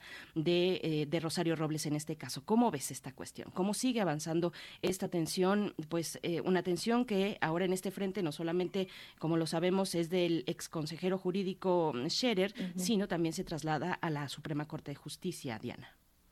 Pues mira, ya sobre, con todo este escenario es, es evidente que la postura del fiscal general eh, al frente de esta de este organismo ya es insostenible. El problema es que precisamente porque el, según la ley el único que puede solicitarle la renuncia al fiscal es el presidente Andrés Manuel López Obrador y lo hemos visto en diferentes ocasiones cuando se le ha cuestionado cada vez que ha salido alguno de estos escándalos a la luz durante todo el tiempo que estuvo en la agenda pública el tema de Laura Cuevas y Alejandra, eh, Laura Morán y, Laura Cuevas, perdón, digo, y Alejandra Cuevas, eh, se le estuvo cuestionando varias veces sobre el fiscal, y él lo seguía defendiendo y lo seguirá defendiendo. Eso, eso es claro, pero definitivamente, y creo que eh, es una opinión prácticamente generalizada, que Alejandro del Manero ya no es sostenible en la Fiscalía General de la República. Eh, sobre el tema de el presidente, el ministro presidente de la Corte, eh, Arturo Saldívar, sí llamó, sí ha llamado mucho la atención, sobre todo eh, en las en las conferencias de prensa que dio antes de la discusión del asunto de Laura Morán y eh, después a, a, esta de esta discusión eh, en, en ese inter fue cuando se hizo público esto este audio y bueno, se, obviamente primero se le había cuestionado, y eso se le cuestioné yo, cuál había sido la importancia que él había visto al asunto del fiscal o como por qué eh, había traído un, tema de, de, un particular. Porque si lo vemos eh, desde la perspectiva del estricto derecho, independientemente de un tema de injusticia, etcétera, etcétera, la ley establece que la Corte únicamente puede atraer asuntos que, que revisan un interés eh, nacional, que puedan tener impacto a nivel general. Y por más que uno le buscaba, pues el asunto de, de, estas mujeres no, no, no implicaba ni siquiera la generación en ese momento de un criterio eh, novedoso, porque ya se habían resuelto asuntos así en la Corte, ya había precedentes y bueno, con, con base en ello ya los jueces federales podían, podían resolver. Se le preguntó, el, el ministro me, comentó eso de, bueno, es que lo que queremos es evitar una injusticia. Ok, bueno, viene la, filtración del audio, discuten el asunto, tiene el resultado que tiene, vamos a conferencia y se le pregunta por el audio. A ver, eh, usted dice que eh, usted no hablaba con el con el fiscal cosas que, que no fueran más que de, Estado, ¿no? Eso me lo, pregunté yo también y me dice, no, no, es que eh, a veces el fiscal viene eh, como hombre de Estado y, y, hay otras veces en las que viene como particular porque tiene un asunto aquí y pues por eso él tuvo audiencia con varios. Y, eh, bueno, ok. Ahí lo que se le podría ver, lo que se le cuestiona más bien, o lo que se le cuestionó a, a Arturo Saldívar fue pues en qué momento eh, una persona se quita como de ese, de ese manto de ahora no soy persona de Estado, ahora no soy funcionario público y ahora vengo en mi calidad de particular. Ah, ahora me la vuelvo a poner, o sea, pues no es un saco, ¿no? eh, ahí, y, y, por eso yo también le hice mucho énfasis en, así como recibió al fiscal, recibe a cualquier otra víctima o a cualquier otra parte de, de otro asunto, no, yo nada más recibo a los vulnerables, pues perdón, el fiscal no era vulnerable. El pues fiscal jamás ha sido vulnerable, entonces ese, esa situación también sí crece, eh, como dices, eh, Berenice bien lo dices, crece esa tensión. Y bueno, en el caso de Arturo Saldívar, pues es conocido que pues eh, de pronto sorprende por sus posturas eh, que uno pensaría pues no no no no va acorde a lo que era antes el, ministro. Él lo ha tratado de explicar en sus votos y bueno pues pues ahora sí que cada quien haga sus juicios pues Diana Lastiri felicidades por tu trabajo, eh, tiene un gran reconocimiento, nos da mucho gusto conversar contigo, reportera del Universal, pero más que del Universal, reportera, reportera de, de corazón y lo sabemos con muchos colegas alrededor, un tejido de periodistas eh, finos que se maneja con un alto sentido de la ética. Muchas gracias por estar con nosotros esta mañana, Diana. Gracias, gracias Miguel Ángel. Hasta, pronto. Diana Lastiri. Nota Internacional. Rusia ha visto nacer a grandes escritores como Pushkin, Chekhov, Dostoyevsky, Tolstoy o Nabokov, quienes crearon obras que se han convertido en clásicos. En los últimos años, un gran número de nuevos escritores rusos, nacidos en su mayoría a partir de los años 70 y que además llegan con premios literarios bajo el brazo, han llevado sus obras a las librerías españolas traducidas. Esto se debe a que Rusia decidió dotar de buenos fondos a la traducción, sabiendo que de esa manera su voz puede atravesar las fronteras. El gobierno ruso incluso creó un instituto de la traducción que ha fomentado que las obras contemporáneas y clásicas lleguen a más lugares. Por otra parte, en días pasados, la escritora rusa Ludmila Ulitskaya, símbolo de la disidencia contra Putin y heredera de la gran tradición literaria de su país, fue la ganadora del premio Formentor de las Letras 2022. La escritora es descendiente de judíos ucranianos y residente en Berlín. El jurado consideró que es una de las escritoras más profundas y de mayor alcance de la literatura rusa contemporánea. En la Rusia actual también destaca La guerra más cruel del escritor Arkady Babchenko, quien narra que a los 18 años es obligado por su gobierno a intervenir en una contienda cruel e inhumana, la guerra de Chechenia. Babchenko escribe sobre la necesidad de superar aquel horror sin caer en la, en la locura sobre lo ocurrido.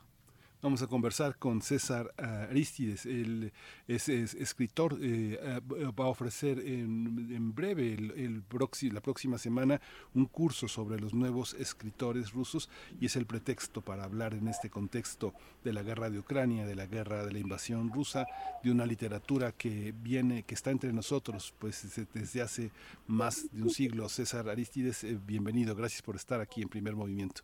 No, muchas gracias Miguel Ángel, muchas gracias Berenice y pues gracias a Radio UNAM por permitirme hablar de, literatura y de esta literatura tan apasionante como es la literatura rusa, que como todos sabemos pues es eh, está prácticamente eh, marcada por lo que se le llama como una edad de oro que abarca el siglo XIX y una edad de plata que abarca de los años 1890, 1920, 30, por ahí así, y pues con autores de, la época soviética hasta nuestro presente. Y pues sí, efectivamente, pues la literatura rusa es un, pues secuencia aparte, es una expresión terrible de anhelos, sentimientos, sueños, tragedias, que los distingue entre las demás literaturas del mundo. César Aristides, qué gusto conversar contigo. Pues eh, cuéntanos eh, cuál es cuál es el punto de partida pensando en la literatura rusa contemporánea. Eh, yo dándole vueltas también, bueno, es, es, una temática de gran amplitud, pero mm, quisiera preguntarte o partir tal vez si puede ser un sello de identificación, pues el impacto de un cambio de régimen político como lo fue la caída de la Unión Soviética. hay una mirada crítica al pasado soviético, cómo cómo identificar eh, los valores o eh, las líneas que aborda la literatura rusa actualmente? Mira, esto es muy interesante porque hay, hay como bloques de literatura. Sí, están pues como los los, eh, los escritores señeros, los fundadores que son pues Dostoyevsky, Tolstoy y también esos escritores que no son tan atendidos pero que son fundamentales como Bolsharov, como Gogol, no sé, Korolenko, en fin, escritores que dan paso o que son una amplia referencia a los escritores, digamos, del bloque soviético, que también en ellos, como todo el mundo sabe, en la literatura rusa había una literatura oficial, había una literatura que tenía que pasar por ese filtro de aceptación con la gente de Stalin y con la gente de, esa línea dura del comunismo. Y, un caso que, que merece también atención y que se va a platicar un poco en el curso es el de Bulgakov, ¿no? Por ejemplo, que, que era este, un escritor, digamos que al margen y que por eso estuvo tan despreciado, por eso estuvo tan pues eh, soslayado por los eh, mismos escritores porque no mantenía esa línea de, de adoración o de reconocimiento a lo que estaban haciendo los comunistas. Entonces se dan este tipo de escritores, algunos que exaltan eh, lo, lo que se había logrado con la revolución y, algunos también, de la mayoría que se que se desencantan con la revolución. Y hay casos que, sirven para comprender esto, que son, por ejemplo, eh, el de Isaac eh, Babel, que, con Caballería Roja pues demuestra con una serie de relatos, de viñetas, cómo se dieron estos eh, movimientos, cómo era el, el, furor, el entusiasmo, y luego cómo el, el régimen totalitarista hacía que la gente se desencantara y esto nos permite entrarle a otros autores, como puede ser Isaac Grossman y uno que es fundamental, que es Solzhenitsyn, ¿no? Que a pesar de que mantuvieron siempre viva esa, ese ideal ruso, pues Solzhenitsyn con Archipiélago Gulag o con, Un día en la vida de Isaac Denisov, en fin, con estas obras que, que marcaron, que, que dieron como testimonio, dieron fe de lo que fue vivir eh, la otra cara de la revolución, no el lado feliz, el lado grato, el lado de la ilusión, sino el lado de la tragedia, el lado del aislamiento, el lado de la tortura. Y así como este escritor, tú, tú mencionaste hace rato a Bachenko, ¿no? que es, es, de estos autores contemporáneos, parece que se replica, ¿sí? A veces esta, esta sentencia o esta forma de vida en la que no hay mucha esperanza y después de ese patriotismo y después de ese luchar por la nación, luchar por los ideales revolucionarios, luchar por la justicia o el engrandecimiento ruso, viene el desencanto. Entonces esto también marca quizá a muchos de los escritores del, del bloque socialista, ¿sí? Y hay que mencionar que también en, estos Grossman, en estos Solzhenitsyn, en Babel, también había, por ejemplo, la participación de la mujer, ¿no? Y casos muy claros, pues son, tú, tú mencionaste a Ludmila Luzkaya, pero también hay, hay un personaje que, que incluso ganó hace años el, Nobel de Literatura, que es, eh, es Svetlana Alexievich, que eh, se pone a reunir las voces de todos aquellos que tuvieron fe, de todos aquellos que creyeron en el esplendor de Rusia, y terminan pues confusos, terminan eh, literalmente destrozados en muchos casos, y terminan como no solo este, víctimas de la guerra, sino también víctimas de la barbarie humana. Entonces esto es muy interesante porque es como se repiten ciclos en la historia de Rusia. No, Rusia es un país que a lo largo de, su creación, formación, siempre ha estado envuelto en, guerras, en batallas, en reyertas, en extensión, de, en busca de la extensión de su dominio. Hay un pasaje interesantísimo en Guerra y Paz de, de Tolstoy donde dice eh, cuando cuando eh, es hacia el final de la novela cuando se supone que Rusia ya echó a los franceses de su territorio y ya gana esa esa batalla tan famosa este eh, ahorita no, no recuerdo bien el nombre pero hay, hay un fragmento donde dice Tolstoy que eh, se despiden, bueno, despiden al, general Kutuzov, que logró defender heroicamente a, Moscú y, replegó a los rusos, y, dice, eh, bueno, Europa quiso extenderse hacia el oriente, ahora toca al oriente extenderse hacia Europa. Entonces, esto parece como una, una sentencia, una afirmación que nos habla también incluso de la Rusia en el presente, ¿no? Con estos sucesos lamentables que son la guerra con Ucrania. Esta visión, eh, eh, César, que es una es una historia que podríamos como dividir en dos partes, ¿no? Hay una hay un aspecto muy muy interesante en el que tenemos la literatura rusa, pues permanentemente en el siglo XX eh, entre nosotros traducida, digamos, pienso pienso no solo no solo la UNAM, pero ha sido muy muy significativa la parte de la Universidad Veracruzana. En la Veracruzana está Pushkin, está Dostoyevsky, está Tolstoy, está Paster están todos los trabajos que hizo la de antología de Sergio Pitol sobre los rusos. Eh, eh, hemos, los hemos recibido con muchísima con muchísima devoción. Pienso eh, en la cómo, cómo se cómo, cómo han influido tanto en la literatura mexicana. Rulfo leía, leía rusos, Elena Garro rusos, revueltas rusos. Hay una permanente cita, Agustín Yáñez, eh, Azuela. ¿Cómo, ¿Cómo se ha dado esta presencia de la, de la Rusia, digamos, clásica, decimonónica y de principios del siglo XX entre nosotros, César? ¿Cómo, ¿Cómo están los alemanes sin que nos demos cuenta de una manera tan clara, no? Yo creo, y esta es una teoría, que una de la fascinación que, sienten eh, los escritores mexicanos, la literatura mexicana por los rusos, se debe quizá a ese vitalismo, a esa tenacidad, a esas incluso inclemencias geográficas que superan para ser una nación. Por ejemplo, uno no puede pensar en un pueblo que eh, tenga escritores que estuvieron en la guerra, por ejemplo, que fueron soldados, escritores que estuvieron en la cárcel, escritores que participaron en revueltas nihilistas, escritores que de algún modo fueron combativos y no solo en el sentido de, de mítines, en manifestaciones o activismos descafeinados, ¿no?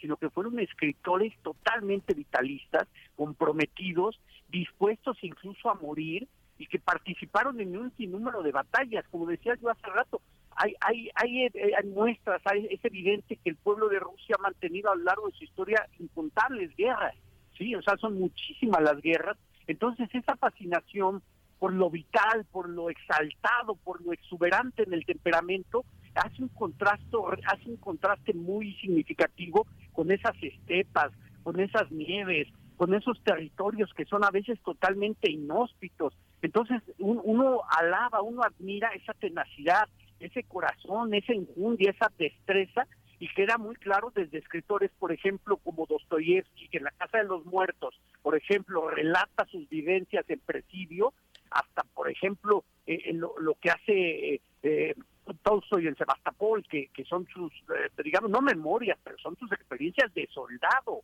Y pues de ahí me puedo ir con Andreyev, ¿no? Que en Los Siete Horcados, este, de alguna manera hace un homenaje a los nihilistas, pero también los retrata de una forma muy existencial, en la que dice, bueno, sí, hay una entrega, hay una pasión a la lucha, hay un fervor revolucionario, pero a veces todo eso deriva nada más en la desilusión y la muerte. Y otra novela de, de, que es este Sasha Yegulev, que también es lo mismo, es un guerrillero, es un nihilista, es un revolucionario, y después de múltiples encuentros con la muerte, pues pues termina eh, sufriendo una, un asesinato atroz. Entonces yo creo que eso ha fascinado muchísimo a, los escritores mexicanos. Pienso, por ejemplo, de inmediato el caso quizá más relevante es el de José Revueltas, ¿no?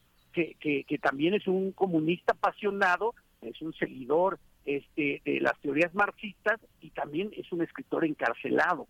Entonces, esas vivencias de los de los Andreyev, de los Korolenko, de los Bulgakov, de, los eh, Goncharov, en fin, todos estos escritores tan apasionados, pues de alguna manera marca la literatura mexicana, porque también, insisto, estar en Rusia, participar en guerras donde aparte hay que enfrentar un clima atroz, de temperaturas bajo cero, eh, en la guerra y la paz, esto es fundamental para que los franceses eh, pierdan, ¿sí? ese sitio que hacen a Moscú y de repente se empiezan a agotar este, los víveres, se empiezan a agotar incluso el entusiasmo, se sienten ahogados, asfixiados, pues, perdidos en la nieve, perdidos en el frío, perdidos en las inclemencias, ¿no? Entonces esto pues obviamente enardece a los rusos paradójicamente, mientras más inclemencia, más potentes se sienten y más dispuestos a entregar su vida, y entonces los, los diferencia como una, una serie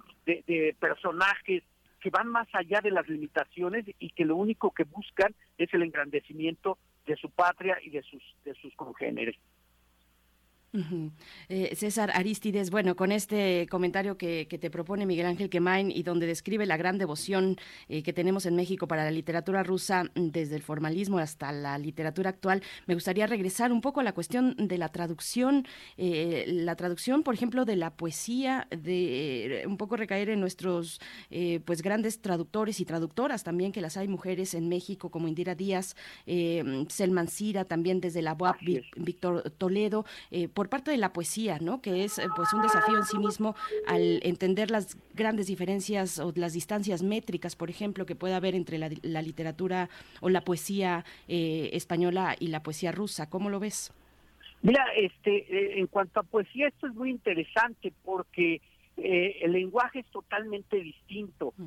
incluso esa prevalencia a veces de, de las esdrújulas, en fin, ha llevado a, por ejemplo, ubico muy bien a Selman Chira, entonces ha llevado a hacer un trabajo titánico, sí, en cuanto a, lo que este, eh, a lo que es la traducción de, la literatura rusa. Y en la poesía ah, es interesante porque nos llega poco y nos llega de alguna manera con algunos filtros. Uno piensa, por ejemplo, en, en que es una poeta maravillosa, y que según los estudiosos, según los expertos, ella en su poesía se ciñe a una métrica tradicional, ella como, como apasionada lectora de Pushkin, que es su poeta nacional, este, busca una métrica sencilla, una métrica, digamos, ceñida, y caso contraria a, esta, a, a este, que, que busca una, una poesía más de vanguardia, digamos, más desbordada, más experimental, pero siempre eh, enalteciendo en este caso la condición humana. Y esto es muy interesante porque los marca a todos los escritores rusos, pues los marca el siglo XX de una manera incluso diría yo, eh, más allá de lo patriótico, muy trágica, porque también en la poesía, como también en la poesía de Mayakovsky, pues está, aunque, aunque haya esa burla, aunque haya esa, esa ironía, pues está presente primero la revolución bolchevique, está presente después eh, la Primera Guerra Mundial, está presente la Segunda Guerra Mundial y está presente lamentablemente la poesía también pues lo que fue los los gulag, lo, lo que fue este pues la, las masacres que, ordenó Stalin. Entonces esta poesía también se vuelve trágica, llena de melancolía, llena de añoranza y entonces gracias a, nuestros eh, traductores pues podemos entender, podemos acercarnos por qué esa nostalgia en Akhmatova por qué ese furor en, Mayakovsky y, quedar claro pues que de alguna manera son herederos de esa pasión rusa que llegó a su esplendor eh, Pushkin, ¿no? Y que, pues como lo digo, como poeta nacional, que fue tan seguido, tan admirado, tan querido, marcó a poetas y a narradores. Muy interesante, César, también cómo se ha recibido la, la, presencia rusa en el mundo. Yo no sé si, si, si tú percibes que tengamos un ruso en México, pero eh, hay rusos, no sé, pienso en esta joven que ahora tradujo a Adriana Hidalgo en la gran editorial eh, argentina que lleva su nombre, que este, ella escribió un libro que se llama Tal vez, eh, Tal vez Esther, que justamente es su, el nombre posible de una abuela suya, pero Katia vive desde hace más de 20 años en Berlín, Katia Petrovskaya. Pienso también en la historia de Andrei Makin, que en 2016 entró a la Academia Francesa, ¿no? Es algo muy impresionante. Él ganó el premio Goncourt con el Testamento francés y ahora es un escritor de culto, a pesar de que fue recibido con simpatía y con todo el ecumenismo francés, siempre era visto como alguien de allá, de fuera, alguien que tal vez pronto se iría o pronto declinaría su talento en favor de otras cosas. Así tenemos muchos. Vas a hablar también de Irene Nemirovsky, que también es otro gran descubrimiento y que también ha anclado en México de una manera muy impresionante. Cada país tiene su ruso, ¿no? Es algo muy, muy curioso. Hace 20 años la Feria del libro de Frankfurt se dedicó a, la, a Rusia. No fue Putin, Putin no dio ningún apoyo, el apoyo que comentamos en nuestra introducción es muy reciente la traducción, pero no, no había nada, era un, era un erial, ¿no? ¿Cómo ha sido esta, en estos últimos 20 años la llegada de Rusia entre nosotros, este César? Fíjate que esto es interesante porque se debe en gran medida a traducciones también que se han hecho en España. Sí, por ejemplo, eh, mencionas el caso de, de, de Ludmila Ulitskaya. Ludmila Ulitskaya, por ejemplo, yo lo que conozco de ella lo conocí primero por, por lo que publican en editorial Era, una novela que se llama Sonieska. Entonces, en Sonieska fue para mí una revelación porque la publicaron por ahí del 2005, 2007, una cosa así, y luego encuentro de ella algo en anagrama. Entonces llega pues eh, a cuentagotas, porque las dificultades de la traducción pues siempre han, han imperado. Entonces eh, uno va encontrando esto, pues eh, ahora sí que pues trasteando. Acaba de sacar, por ejemplo, en el 2018, editorial Acal, por ahí del 2016-18, una colección eslava. Entonces ahí nos viene nos vienen algunas referencias, ¿no? Y hay una autora de la que se habla muy poco, y que es de gran, gran relevancia porque digamos que fue la primera autora abiertamente feminista, eh, bisexual, combativa, con ideas eh, revolucionarias y de izquierda, que es Lidia Sinovieva Aníbal, ¿no? Entonces es una autora que también vamos a, comentar y como digo, es una autora de la cual no se, no se habla, ¿no? Y entonces es una, una autora como muy emblemática de la Edad de Plata y que creo que es, es justo pues eh, comentar cuál es su trabajo, comentar cómo cómo entra a, nuestros ámbitos literarios a pesar de que no es una autora reciente. Entonces, yo creo que gracias a, las apuestas de estas casas eh, editoras que buscan, eh, digamos, eh, engrandecer sus catálogos con estas literaturas que no son de, traducción sencilla, pues es como nosotros vamos este, armando más el rompecabezas. Mencionaba, este, hace rato mencionaban a, a Bachenko, ¿no? que la guerra más cruel, y que es, un, es una obra reciente porque habla eh, de, las guerras recientes que ha tenido los rusos con Afganistán, ¿no? Por ejemplo, y son cosas que uno, este, queda uno deslumbrado, queda uno turbado, incluso porque eso es una violencia terrible, pero a la vez como que hay ese, ese esa idea cíclica de lo ruso. Entonces nos vuelven a llegar estas obras y nos vuelven a, conmover, nos vuelven a sacudir y es gracias pues sí a estos nuevos traductores, a estas casas editoriales que que dedican ya, como lo digo, a Cal, que dedica ya todo una, un apartado de literatura eslava. Así es como más o menos vamos tratando de acercarnos a Rusia, porque también nos queda lejos, ¿sí? O sea, a pesar de, de, las tecnologías, a pesar de que todo se ha abreviado, eh, eh, sí abreviado en cuanto a distancias, pues nos queda lejos todavía por las dificultades y también pues por porque no es no es fácil o no, los editoriales a veces no apuestan por eh, autores que puedan serles desconocidos y que impliquen pues una, una inversión que aunque sea literalmente eh, maravillosa y explosiva, pues son casos de excepción, como el de Irene Nebrovsky, que de repente se encuentran ahí este eh, manuscritos, se revelan, la suite francesa se vuelve una, una obra de gran reconocimiento, aunque ella tenga otras obras muy importantes, y pues de alguna manera sí nos van cayendo. En este caso Salamandra está poniendo al día pues todas estos estas obras que no se conocían o que permanecían pues digamos ocultas. Y así es como se van dando los los hallazgos uno va buscando uno va este tratando de, de hacer eh, digamos de completar ese rompecabezas y pues siempre van saliendo pues, para para fortuna de los lectores pues nuevas ediciones de obras tanto del siglo XX siglo XIX eh, y desde nuestro presente César Aristides, pues antes de, despedirnos y de que nos invites a este curso, eh, me quedé pensando que cuando Miguel Ángel Quemain dice cada país tiene su escritor, su escritor ruso, pienso en escritores de otros países que han escrito sobre escritores rusos. El caso de esta biografía novelada, esta novela de no ficción que hace eh, Carreré, Carreré eh, Emanuel Carreré, le hace a Limonov, por ejemplo, ¿no? Otro escritor donde se habla de cuestiones políticas un poco más underground, más más low-fi tal vez, desgastado, callejero, ahí también hay referentes interesantes, pero bueno, eh, cuéntanos por favor cómo, cómo nos acercamos a este curso, las coordenadas para asistir al mismo.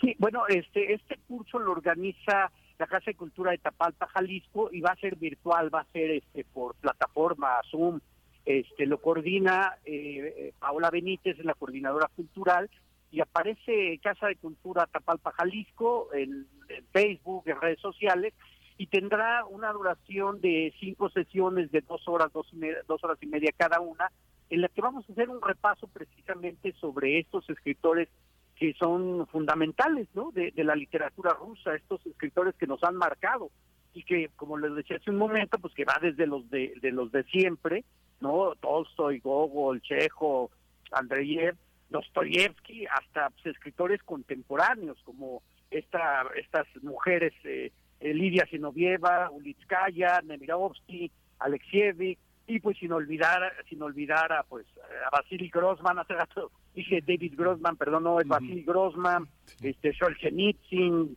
eh, Pavel, en fin, es un, es un repaso, ¿no? y para aterrizar con Bachenko, que es como de lo más, más reciente y quizá también de lo más terrible. Entonces, así es como está más o menos ordenado el curso y al final va a haber como pues algunas menciones, por ejemplo, ahorita que, bueno que tocaste este tema de los homenajes de otros hasta autores, pues haremos un recorrido, por ejemplo, hay una novela de un escritor sueco, eh, creo que se apellida Johansen, que, que se llama eh, Vida de Gogol o Vida de Gogol, algo así, que es un escritor sueco que, que recrea a partir de una novela la vida de Gogol, y hay una obra fundamental de Coetzee muy conocida que es El Maestro de San Petersburgo, que habla sobre Dostoyevsky. Entonces, es un poco como atar cabos, como este juntar los vasos comunicantes y brindar por estos escritores rusos. Pues muchísimas gracias, César Aristides. Es un curso que tiene un precio, un costo muy accesible para, alguien que, que, está acostumbrado a ver y a visitar los, la, constante oferta de cursos. Es un, es un curso muy, muy accesible. Eh, este esfuerzo de la cultura, de, de la Casa de Cultura de, de, Tapalpa, contrasta pues con esta visión tan primitiva de la Feria del Libro de Guadalajara que prohíbe los escritores rusos. Bueno, nada menos. Así que bueno, es este, esto se convierte en un centro, este pequeño lugar, Tapalpa, que no conozco desgraciadamente, en un centro importante que eh, recibirá a los rusos en México. Muchas gracias, César Aristides, por esta mañana. No, muchísimas gracias a ustedes y pues ojalá se puedan acercar y ahí nos estaremos viendo, de verdad. Muchísimas gracias, Miguel Ángel Berenice, Radio UNAM. Les mando un abrazo muy fuerte. Gracias, César. Otro de vuelta, César Aristides. Muchas gracias, eh, poeta, editor, reseñista literario. Y ahora que hablaba de vasos comunicantes, bueno, también van en, la, en el sentido opuesto. Muy recomendable la biografía que hace Bulgakov, la biografía de Molière divertidísima, publicada por Montesinos. Bueno, todo lo que hace, mm, lo que hizo Bulgakov vale muchísimo la pena, empezando por El Maestro y Margarita, pero también pasándonos a Morfina, tiene por ahí obras de teatro también, el departamento de Soya, en fin. Bueno, pues con esto estamos despidiéndonos de la radio Nicolaita, 9 de la mañana, nos vamos directo al corte y les invitamos a permanecer aquí en Radio UNAM. Así es, pues estamos ya terminando esta segunda hora de primer movimiento. Estamos despidiéndonos de la radio Nicolaita, como bien lo dijo mi compañera de Camacho. De verdad, eh, muchísimas gracias por escucharnos en estas vacaciones, vacaciones merecidas que tienen nuestros compañeros Miguel Ángel y Berenice. Recordamos aquí que estamos transmitiendo totalmente en vivo en primer movimiento. Estamos escuchando una selección de entrevistas que la producción ha hecho específicamente para, para esta semana. Y antes de irnos al corte, vamos a escuchar de la autoría de eh, Eddie Van Halen, del grupo Van Halen, Hot for Teachers.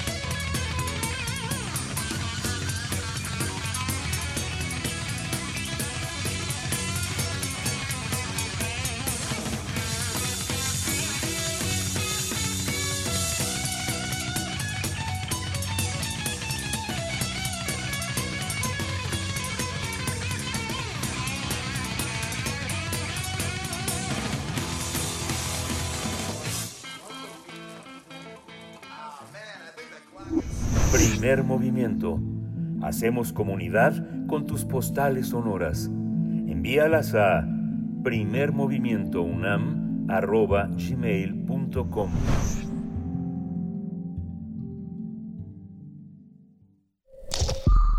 Es muy tedioso hacer siempre lo mismo. No dejes que el aburrimiento apague tu imaginación. Escucha Escaparate 961 con los eventos culturales del momento. Viernes a las 15:15 horas por Radio UNAM. Entretenimiento y cultura. Radio UNAM. Experiencia sonora. ¿Qué pasaría si perdieras tu INE? Perdería el derecho al voto, No existiría mi identidad, perdería el derecho a la democracia. no podría hacer valer mi opinión. Sin mi INE no podría hacer nada porque me la piden en todos lados para todos los trámites. Si perdiste tu credencial o perdió vigencia, acude al módulo y actualízala. Haz tu cita en INETEL 804-33-2000 o en INE.mx. Mi INE es valioso porque me identifica y nos une. INE.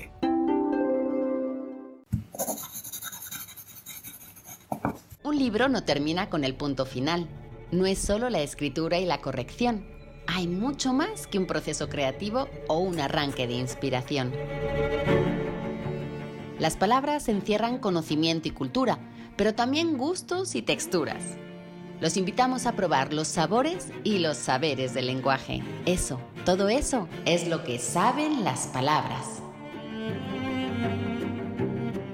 Saben las palabras. El amor por el lenguaje en todas sus presentaciones. Con Laura García. Todos los lunes a las 18.30 horas. Retransmisión sábados a las 17 horas. Solo por Radio UNAM. Experiencia sonora. Ya estamos de regreso de nuevo aquí en primer movimiento, a esta, llegando a esta tercera hora ya, esta última hora de nuestro programa. Eh, estamos ya preparados, ya casi para el cierre. Y vamos a escuchar en esta última hora la poesía necesaria en voz de Berenice Camacho. Vamos también a escuchar la mesa del día de trata una entrevista con Ofelia Medina de esta obra de teatro La llevada y la traída. También tocaremos, como todos los miércoles, el miércoles de El crisol de la química, el doctor Plinio Sosa, esta intervención que tuvo el 25 de mayo, donde nos habló del ácido clorhídrico, la historia y la sonrisa socarrona. Y pues bueno, para no dar más preámbulos, vamos a empezar ya con nuestra poesía necesaria. Es hora de Poesía Necesaria. Hoy les comparto poesía del hombre de los muchos nombres o de los muchos heterónimos, para ser precisos. Fernando Pessoa, escritor portugués que nació en 1988 en Lisboa. Desde sus primeros poemas, poemas de infancia, muy, muy joven, empezó a escribir poesía.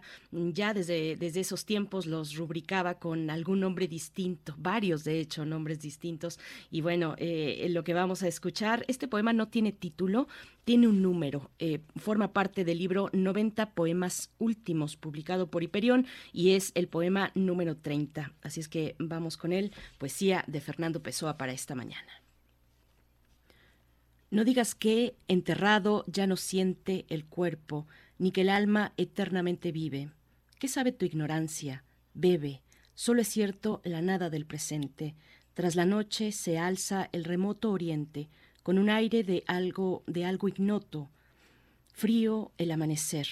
Yo, de la nada, de mi sueño ignorante broto. A quienes buscan, buscar deja. A quien busca buscar, creer que busca bien. ¿Qué tenemos con Dios y Él con nosotros? ¿Qué tiene con un ser que ver los otros? Paso de un sultán a otro esta ciudad, pasó de un sultán a otro esta ciudad, y ahora, ahora la vida en realidad durará en ella mientras ella dure, no nos dijo ni al sultán dio la verdad.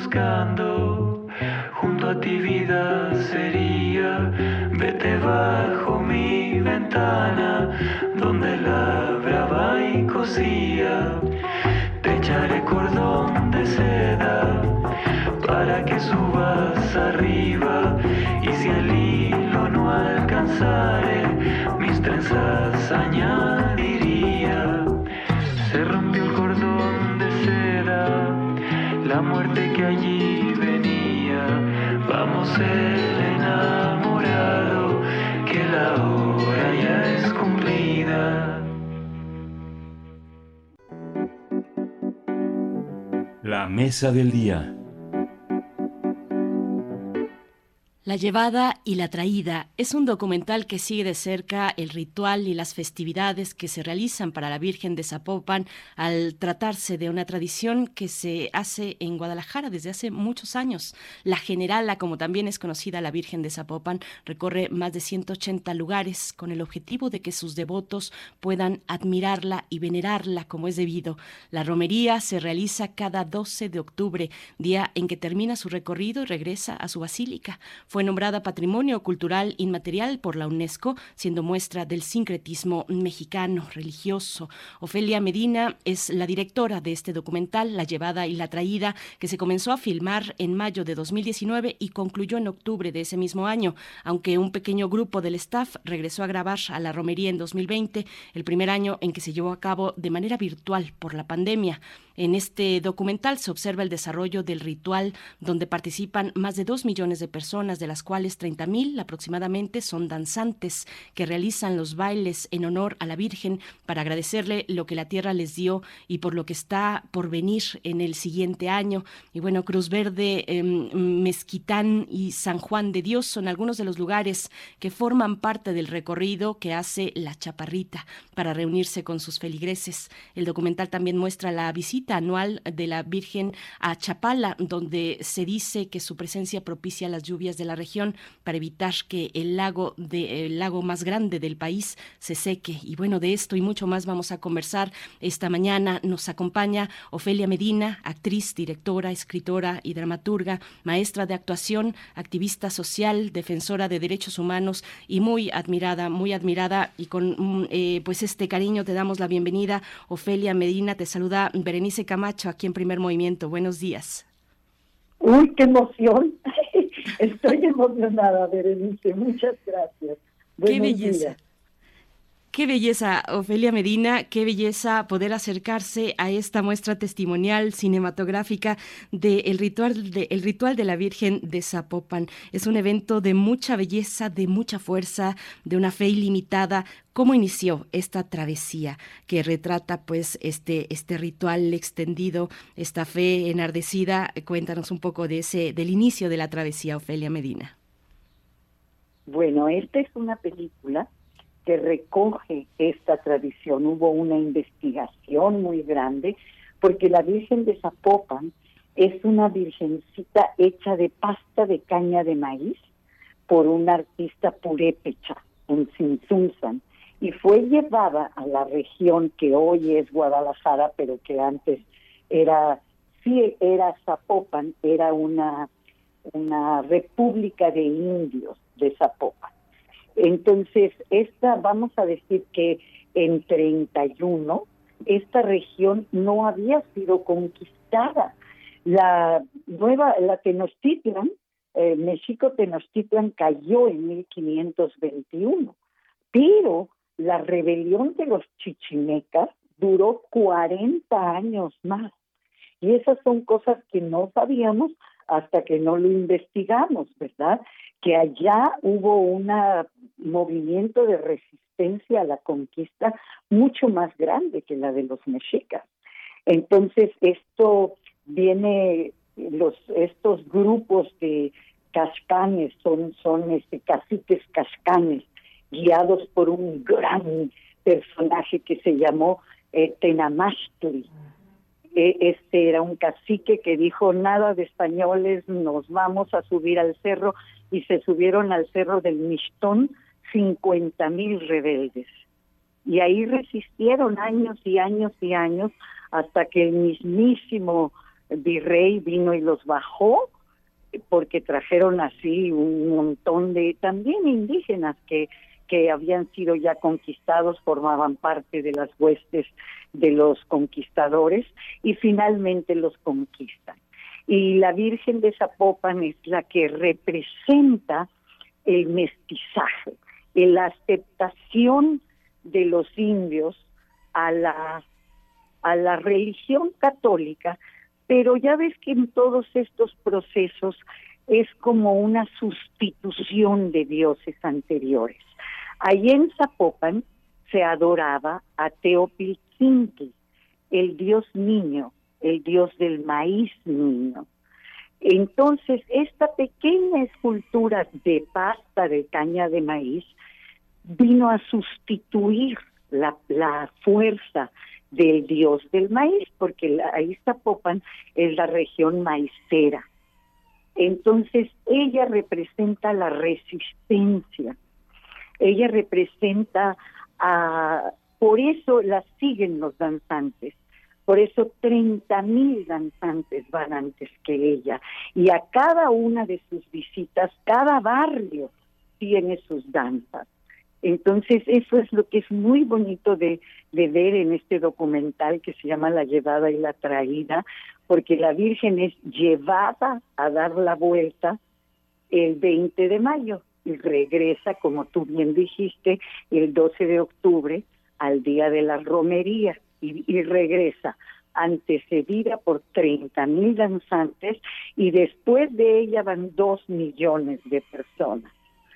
Entonces, a mí me lo habían contado, ¿verdad? Había yo oído eso, pero verlo, vivirlo y filmarlo es que fue un, un regalo de la vida. Además, en el 2020 no hubo romería, sino fue virtual y tampoco en el 21. Entonces, hasta, hasta este año ya salió la Virgen el día 20 de mayo y está haciendo su recorrido y esperemos que el 12 de octubre pueda regresar a su casa. Eres una consentida de la vida, Ofelia Medina, y qué, qué belleza, cuánto, cuánto arraigo, cuánta tradición, y es un ritual que está vivo, eh, que ha traspasado el tiempo. En este trabajo de, de, investigación que nos comentas, el testimonio de los creyentes, pues es un tesoro también que rescatas en esta película. ¿Quiénes son? ¿Quiénes son los protagonistas de este ritual? ¿Cómo fue ese trabajo de acercamiento, de acompañamiento, de poder observar, de abrir bien los ojos, de capturar, además en lo estético, en la belleza estética? Cinematográfica, este, este ritual tan colorido, Ofelia Medina, ¿quiénes son esos protagonistas? Pues mira, la Virgen tiene alrededor de ella una organización que ya la quisiéramos para muchas cosas. Es que es lo maravilloso es constatar que cuando las cosas salen originalmente, auténticamente de la gente, el orden viene consigo. Es, es impresionante, lo van a ver en la película. Tanta organización. A la Virgen la cuida una guardia, su guardia de honor. Entonces a nosotros en las primeras filmaciones lo van a ver cuando vean el documental. Estamos lejos porque no nos dejaban acercar porque a la Virgen hay que tenerle mucho respeto. Entonces, pues la primera filmación fuimos, nos presentamos y nos dijeron, sí, sí, sí, pero con sus camaritas afuera, ¿eh? Ahí hasta afuera. Pero luego nos fuimos acercando. Y al final, el, el día 12 de octubre, pudimos estar dentro del grupo de la Virgen, nos dejaron acercarnos, creo que a 40 centímetros de ella está nuestra cámara. Entonces fuimos haciendo este acercamiento poco a poco, fuimos aceptados poco a poco, hasta que te digo que terminamos que nos decían, véngase, véngase, métanse por aquí. Y y pudimos filmar cosas maravillosas. Está la Guardia de la Virgen y están los cuarteles, así se llaman, los de los danzantes. Son tres cuarteles, cada cuartel tiene diez mil personas. Y todos son grupos más o menos de 100 danzantes en cada, en cada grupo pequeño. Y vas a verlo en la película, salen organizadísimamente, todo grupo tras grupo, cuartel tras cuartel, y después vienen las eh, cofradías y, y después lo, ya los peregrinos, la gente que también están en perfecto orden de organización. Y pues eso es lo maravilloso. Ahorita, hoy se va a poner en la cineteca. Ayer, hoy y mañana de esta semana, a las 8 de la noche, en el espacio abierto de la cineteca. Y además es entrada libre, gratis. Pueden ir con toda la familia hoy, mañana y la próxima semana, martes, miércoles y jueves también de la próxima semana, la llevada y la traída en la Cineteca Nacional, entrada libre. Así es, en el foro al aire libre de la Cineteca Nacional se proyectó ayer hoy, mañana y también entiendo que el 31 de mayo, así es que tenemos oportunidad de acercarnos a esta, pues a este rescate, a este rescate testimonial. Eh, alcanzaron, Ofelia Medina, a sortear la pandemia. Cerraron la edición, entiendo, pues antes de que empezara la pandemia en 2019, pero además les tocó regresar después a la romería que se realizó en 2020, ya se hizo de manera virtual. ¿Cómo fue, cómo fue ese momento, ese contraste tan grande, pues que arrasó con todo, ¿no? Es, es que es eh, tremendo verlo, porque insistimos en filmar el año 20, en el que la Virgen regresó sola, bueno, rodeada de, de seguridad, pero no había nadie. Entonces nosotros que filmamos el 19 con drones y con helicópteros, así la multitud de dos millones de personas, entonces en el 2020 las últimas escenas de la película son la Virgen entrando solita a su a su casa. Y pues eso es, es muy fuerte, muy muy conmovedor, pero es tan fuerte la tradición que este año ya están listos, ya están los tambores, las sonajas, los ayoyotes, las plumas, ya está ahorita sonando el, el tambor. Sí, ya estamos de vuelta. Hay que seguir con precauciones, cuidándonos, pero eh, sí tenemos mucha necesidad de, cercanía de nuevo, de regresar a esos espacios, en este caso a estos rituales, este ritual tan importante de sincretismo en México, el ritual de la Virgen de Zapopan. ¿Cómo fue para ti dirigir, dirigir este evento, este evento pues tan magnífico, tan lleno de color, tan lleno de fe? Eh, ¿Cómo fue la parte, pues esta parte, la dirección de esta película, Ofelia Medina? Pues fui aprendiendo en el camino, porque esta es mi segunda película apenas. Entonces, cuando me dijeron de hacerla, realmente me temblaron las rodillas, los dientes, todo me tembló, pero tuve un equipo maravilloso. Eh, Claudia de Berardinis es una joven cineasta que fue mi asistente de dirección y que es uh, editora también, con quien edité la película, Begoña Lecumberri, que es, bueno, parte de mi equipo del fideicomiso de los niños y todo. Ella hizo la investigación histórica y casi todos los demás técnicos son locales, son de Guadalajara. Tuvimos a Miguel Ángel García Sepúlveda de fotógrafo, a Emiliano León también, que no son de Guadalajara, pero podríamos decir que todos los demás, todo el equipo, dijéramos, de, eh, sonido y de luces y de todo, es equipo local. Pues qué maravilla, Ofelia Medina. Y dices, son las dos primeras, así es que viene más todavía y esperemos que así sea.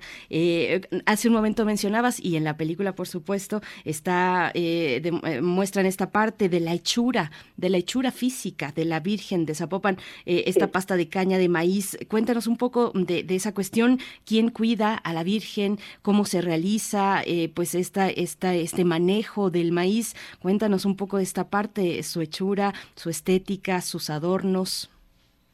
Pues mira, la Virgen, eh, eh, la escultura verdadera, la auténtica, la que viene de 1531, eh, pues imagínate, está muy eh, frágil, aunque ha sido retocada en algunos momentos, pues, pues ya tiene sus añitos. Entonces, esta figura es la que sale y regresa. Las otras visitas que son a Chapala y a Tlaquepaque y a todos los barrios, al mercado de San Juan y todo eso, los hace una virgencita que se llama la peregrina, que es una réplica, porque la Virgen ya no le puede dar el sol, ya no le puede estropearse mucho, pero sí regresa a su casa ella, la mera mera. Entonces se, le pone un techo y la van cuidando muchísimo y pues es, es, es una devoción muy grande la que se le tiene. Cada año se le hace un vestido y allí en la película lo van a ver. Es, es un, vestido bordado a mano, hecho así con símbolos y todas las oros y brillantes y hay un, un eh, Rafa, un orfebre que le hace la corona y hay quienes le hacen el sombrerito y la y el pelito y las perlas y todo es una maravilla y lo pudimos filmar todo eso y está en la película que son como las intimidades de la Virgen de Zapopan. Sí, una testigo privilegiada y que nos compartes ese privilegio a través pues de eh, tu película La llevada y la traída que repetimos estará eh, pues eh, eh, presentándose, proyectándose en el foro al aire libre en la Cineteca Nacional el día de, desde el día de ayer, 8 de la noche, hoy y mañana y el 31 de mayo. Ofelia Medina, bueno, vamos 31, vamos 1 y 2.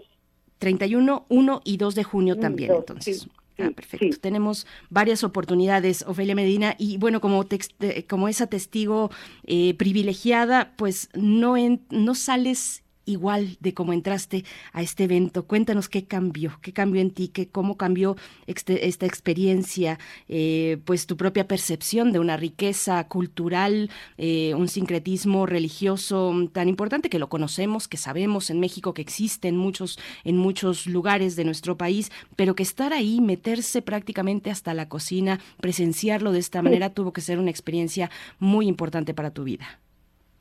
Sí, lo, lo, lo es. Además que fuimos aprendiendo, porque cuando empezamos, a mí me encargaron hacer la película en marzo y en mayo empezamos a filmar. Entonces entramos como con todo lo que pudimos aprender, saber, pero pero era muy difícil y lo confesamos decimos es la primera vez que estamos aquí, no sabemos cuál es el orden, no sabemos cómo va la cosa, pero aquí vamos, porque la película está narrada por mí. Entonces confieso que, que no sabemos nada y que, y que vamos a, a tratar de seguir a la Virgen y así poco a poco vamos aprendiendo el ritual y vamos aprendiendo, ah, pues los danzantes van primero y los franciscanos son las que la cuidan y luego viene la guardia de honor y luego viene, entonces ya aprendimos a respetar su orden y poco a poco, mientras filmábamos, se fue haciendo la investigación histórica, porque estamos viendo pues lo que está pasando en 2019, pero el público va a salir sabiendo toda la historia de la Virgen, porque en la narración se va contando por qué sale, cuántos días sale y en fin, am, se va contando todos los detalles de la historia. Esas personas que acompañaste, Ofelia Medina, ¿vieron ya la película? Sí, sí, sí. ¿Y, qué te Ah, comentaron? ya por- se exhibió en Guadalajara y, y, y la gente está emocionada. Ahorita ah, me acaban de hablar de Guadalajara para decirme que se van a lanzar los danzantes la próxima semana que se van a venir a la cineteca a danzar. Y dije, espérense, espérense muchachos. No, no, no, no, no, es que si se está poniendo la película ya, nos vamos a ir y tengo también amigos danzantes aquí en el Distrito Federal, bueno, ya no se llama así, ¿verdad?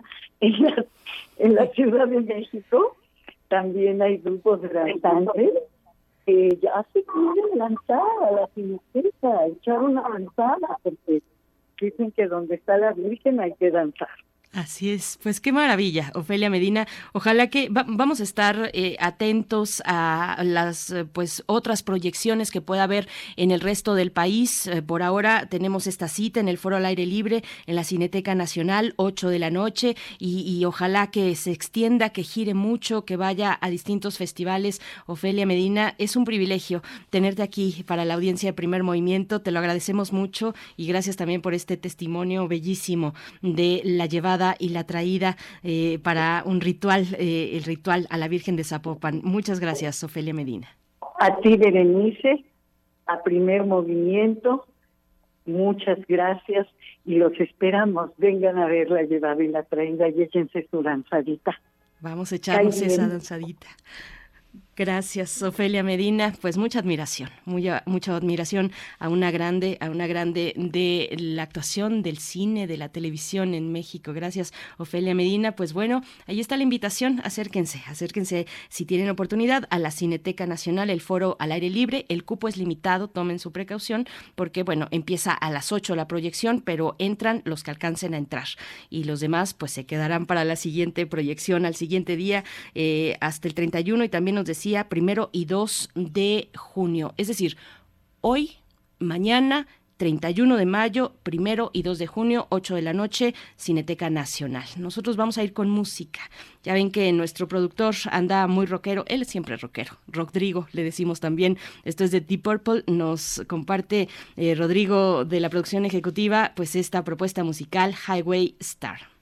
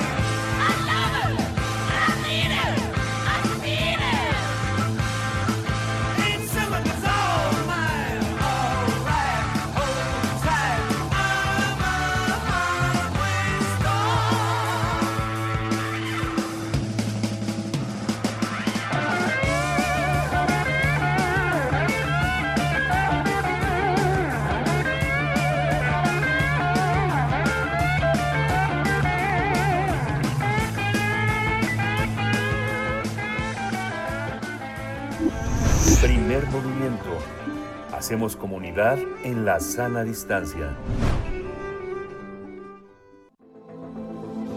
El crisol de la química.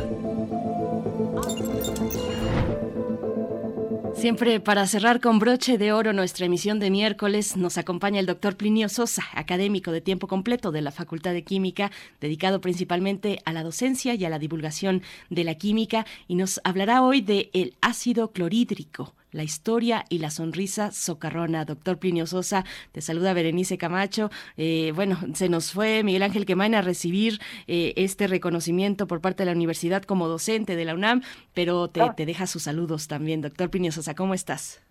Muy bien, gracias. Qué bien, qué bien de Miguel Ángel. Una felicitación desde aquí. Gracias, yo se la, se la hago llegar, eh, Plinio. Pues, eh, ¿qué, ¿qué, decir? El ácido clorhídrico, eh, la historia y la sonrisa socarrona. Cuéntanos, por favor. Sí. El cloro de hidrógeno es un gas sumamente tóxico y corrosivo. Tiene un olor picante y sofocante. Y es más denso que el aire. Si pudiéramos observarlo a escala nanoscópica, nos daríamos cuenta de que consiste en unas pequeñas moléculas diatómicas con un solo hidrógeno y un solo cloro. Nosotros, los químicos, para ahorrar espacio en nuestras notas, lo escribimos simplemente como HCl. Cuando se burbujea el cloruro de hidrógeno, el gaseoso, cuando se burbujea en agua, se forma una solución llamada ácido clorhídrico. Este nombre es una piedrita en el zapato de la enseñanza de la química. Y es que parece el nombre de una sustancia. Pero no, el ácido clorhídrico no es una sola sustancia, es una mezcla de dos sustancias cloruro de hidrógeno, que es un gas, y agua, que es un líquido. Como el agua es la que está en mayor cantidad, la mezcla es líquida. Y solo por insistir, el cloruro de hidrógeno, ese sí, es una sola sustancia. El ácido clorhídrico, junto con el ácido nítrico y el ácido sulfúrico, forma la triada de los ácidos fuertes más conocidos y más ampliamente utilizados. Muchos de los nombres que utilizamos actualmente en ciencia han permanecido en función de los caprichos de la historia es muy probable que durante la extensa práctica de la alquimia, el cloruro de hidrógeno se haya producido en múltiples ocasiones. ¿sí? A principios del siglo X, ahí sí se sabe, el médico y alquimista persa Abu Bakr al-Razi describe un experimento que a la luz de nuestros conocimientos actuales debió de haberse desprendido cloruro de hidrógeno. Y como la reacción se hizo en agua, también debió de haberse formado ácido clorhídrico, al que se refirió simplemente como un agua fuerte. A partir de los experimentos de Al-Razi, los alquimistas latinos del siglo XIII, o sea, tres siglos después, pudieron obtener ácido nítrico. Luego, agregando cloruro de amonio al ácido nítrico, se formó una mezcla capaz de atacar los metales nobles como el oro. El agua regia, la famosísima agua regia, que es una mezcla de ácido clorhídrico y ácido nítrico, ahora lo sabemos. O sea que eh, el ácido clorhídrico se tuvo que formar in situ, o el cloruro de hidrógeno se tuvo que formar in situ. Sin embargo, la obtención de ácido clorhídrico por separado requería de aparatos de refrigeración más eficientes que no se tenían en ese momento. Fue hasta el siglo XVI, o sea, otros tres siglos más, en 1558, que el alquimista y filósofo natural italiano Giovanni Battista della Porta pudo preparar por primera vez el ácido clorhídrico, el ácido clorhídrico, ahora sí, por separado. Eh, el cloro de hidrógeno, a la sustancia, fue descubierto más tarde, en el siglo XVII, por el botánico alquimista alemán Johann Rudolf Glover. Eh, o sea que primero fue el ácido clorhídrico y después el cloro de hidrógeno. O sea, primero tuvieron la mezcla y después encontraron quién era el componente principal de esa mezcla. A finales del siglo XVIII, al ácido clorhídrico Lavoisier le puso el nombre de ácido muriático, del latín muria, que significa salmuera. ¿sí?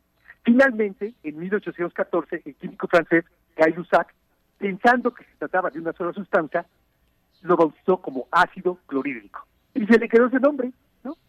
Bueno, eh, un poquito de por qué de un ácido fuerte y ácido débil. Cuando un ácido se pone en contacto con agua, se presenta una reacción ácido-base. El agua arrebata un H más al ácido. Los químicos decimos que se disocia el ácido. Sin embargo, la mayoría de los ácidos no se disocian al 100%. Por ejemplo, en el ácido acético, de mil moléculas, solo se disocian cuatro. Los químicos decimos que se trata de un ácido débil. los ácidos que no se disocian al 100% son ácidos débiles. En cambio, el cloruro de hidrógeno, al ponerlo en contacto con el agua, se disocia al 100%. No queda ni una sola molécula de cloruro de hidrógeno. En el ácido clorhídrico, o sea, ya en la solución, lo que hay son iones H más, iones cloruro secuestrados y rodeados por moléculas de agua. A los ácidos que se, des- que se disocian al 100%, los químicos les llamamos ácidos fuertes. Y bueno, el ácido clorhídrico, por ser un ácido fuerte, se utiliza en muchos procesos industriales.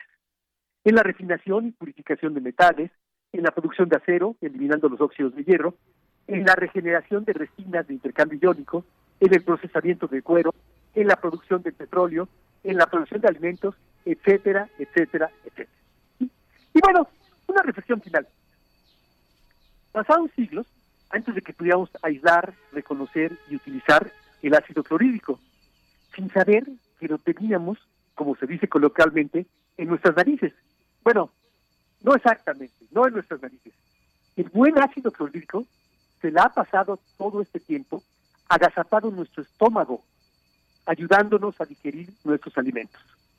Y también, ¿por qué no?, sonriendo socarronamente ante nuestros vanos esfuerzos por dominarlo. Doctor Plinio Sosa, pues sí, la sonrisa socarrona del ácido clorhídrico que habita en nuestro cuerpo. Esa era eh, una pregunta que yo te iba a hacer. Bueno, ya la aclaras, eh, eh, esta presencia que tenemos en el cuerpo humano de la, del ácido gástrico, el ácido clorhídrico, pues ahí está, alojado en nuestro estómago. Doctor Plinio Sosa, Claro. como siempre, So- Somos productores de ácido clorhídrico. Qué maravilla, qué maravilla, doctor Plinio Sosa. Nos, mm, siempre nos, nos abres a otros horizontes, nos orientas de esta manera, además casi poética. Plinio Sosa, te agradecemos. Ahí te, te mandan seguramente en redes sociales, siempre, siempre tienes muchos saludos de la audiencia. Siempre es un gusto escucharte y nos encontramos el próximo miércoles aquí para hablar de química contigo, doctor Claro Plinio Sosa. próximo Gracias. miércoles aquí nos encontramos. Muy bien, hasta pronto. Hasta pronto.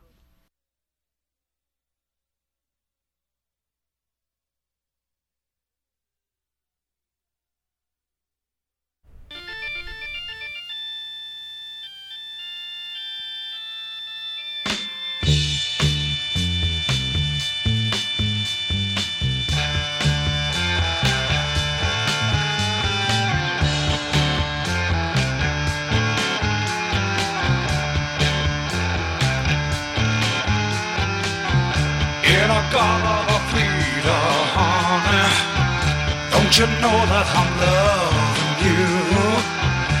In a garden of freedom, baby. Don't you know that I'll always be true?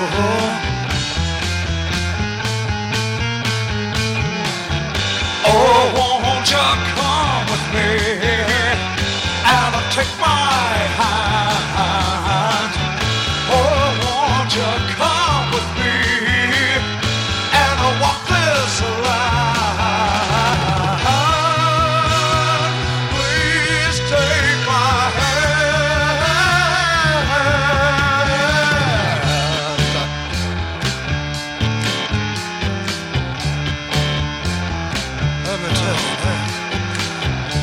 In a garden of Eden, honey. Don't you know that I'm loving you? In a garden of Eden, baby. Don't you know that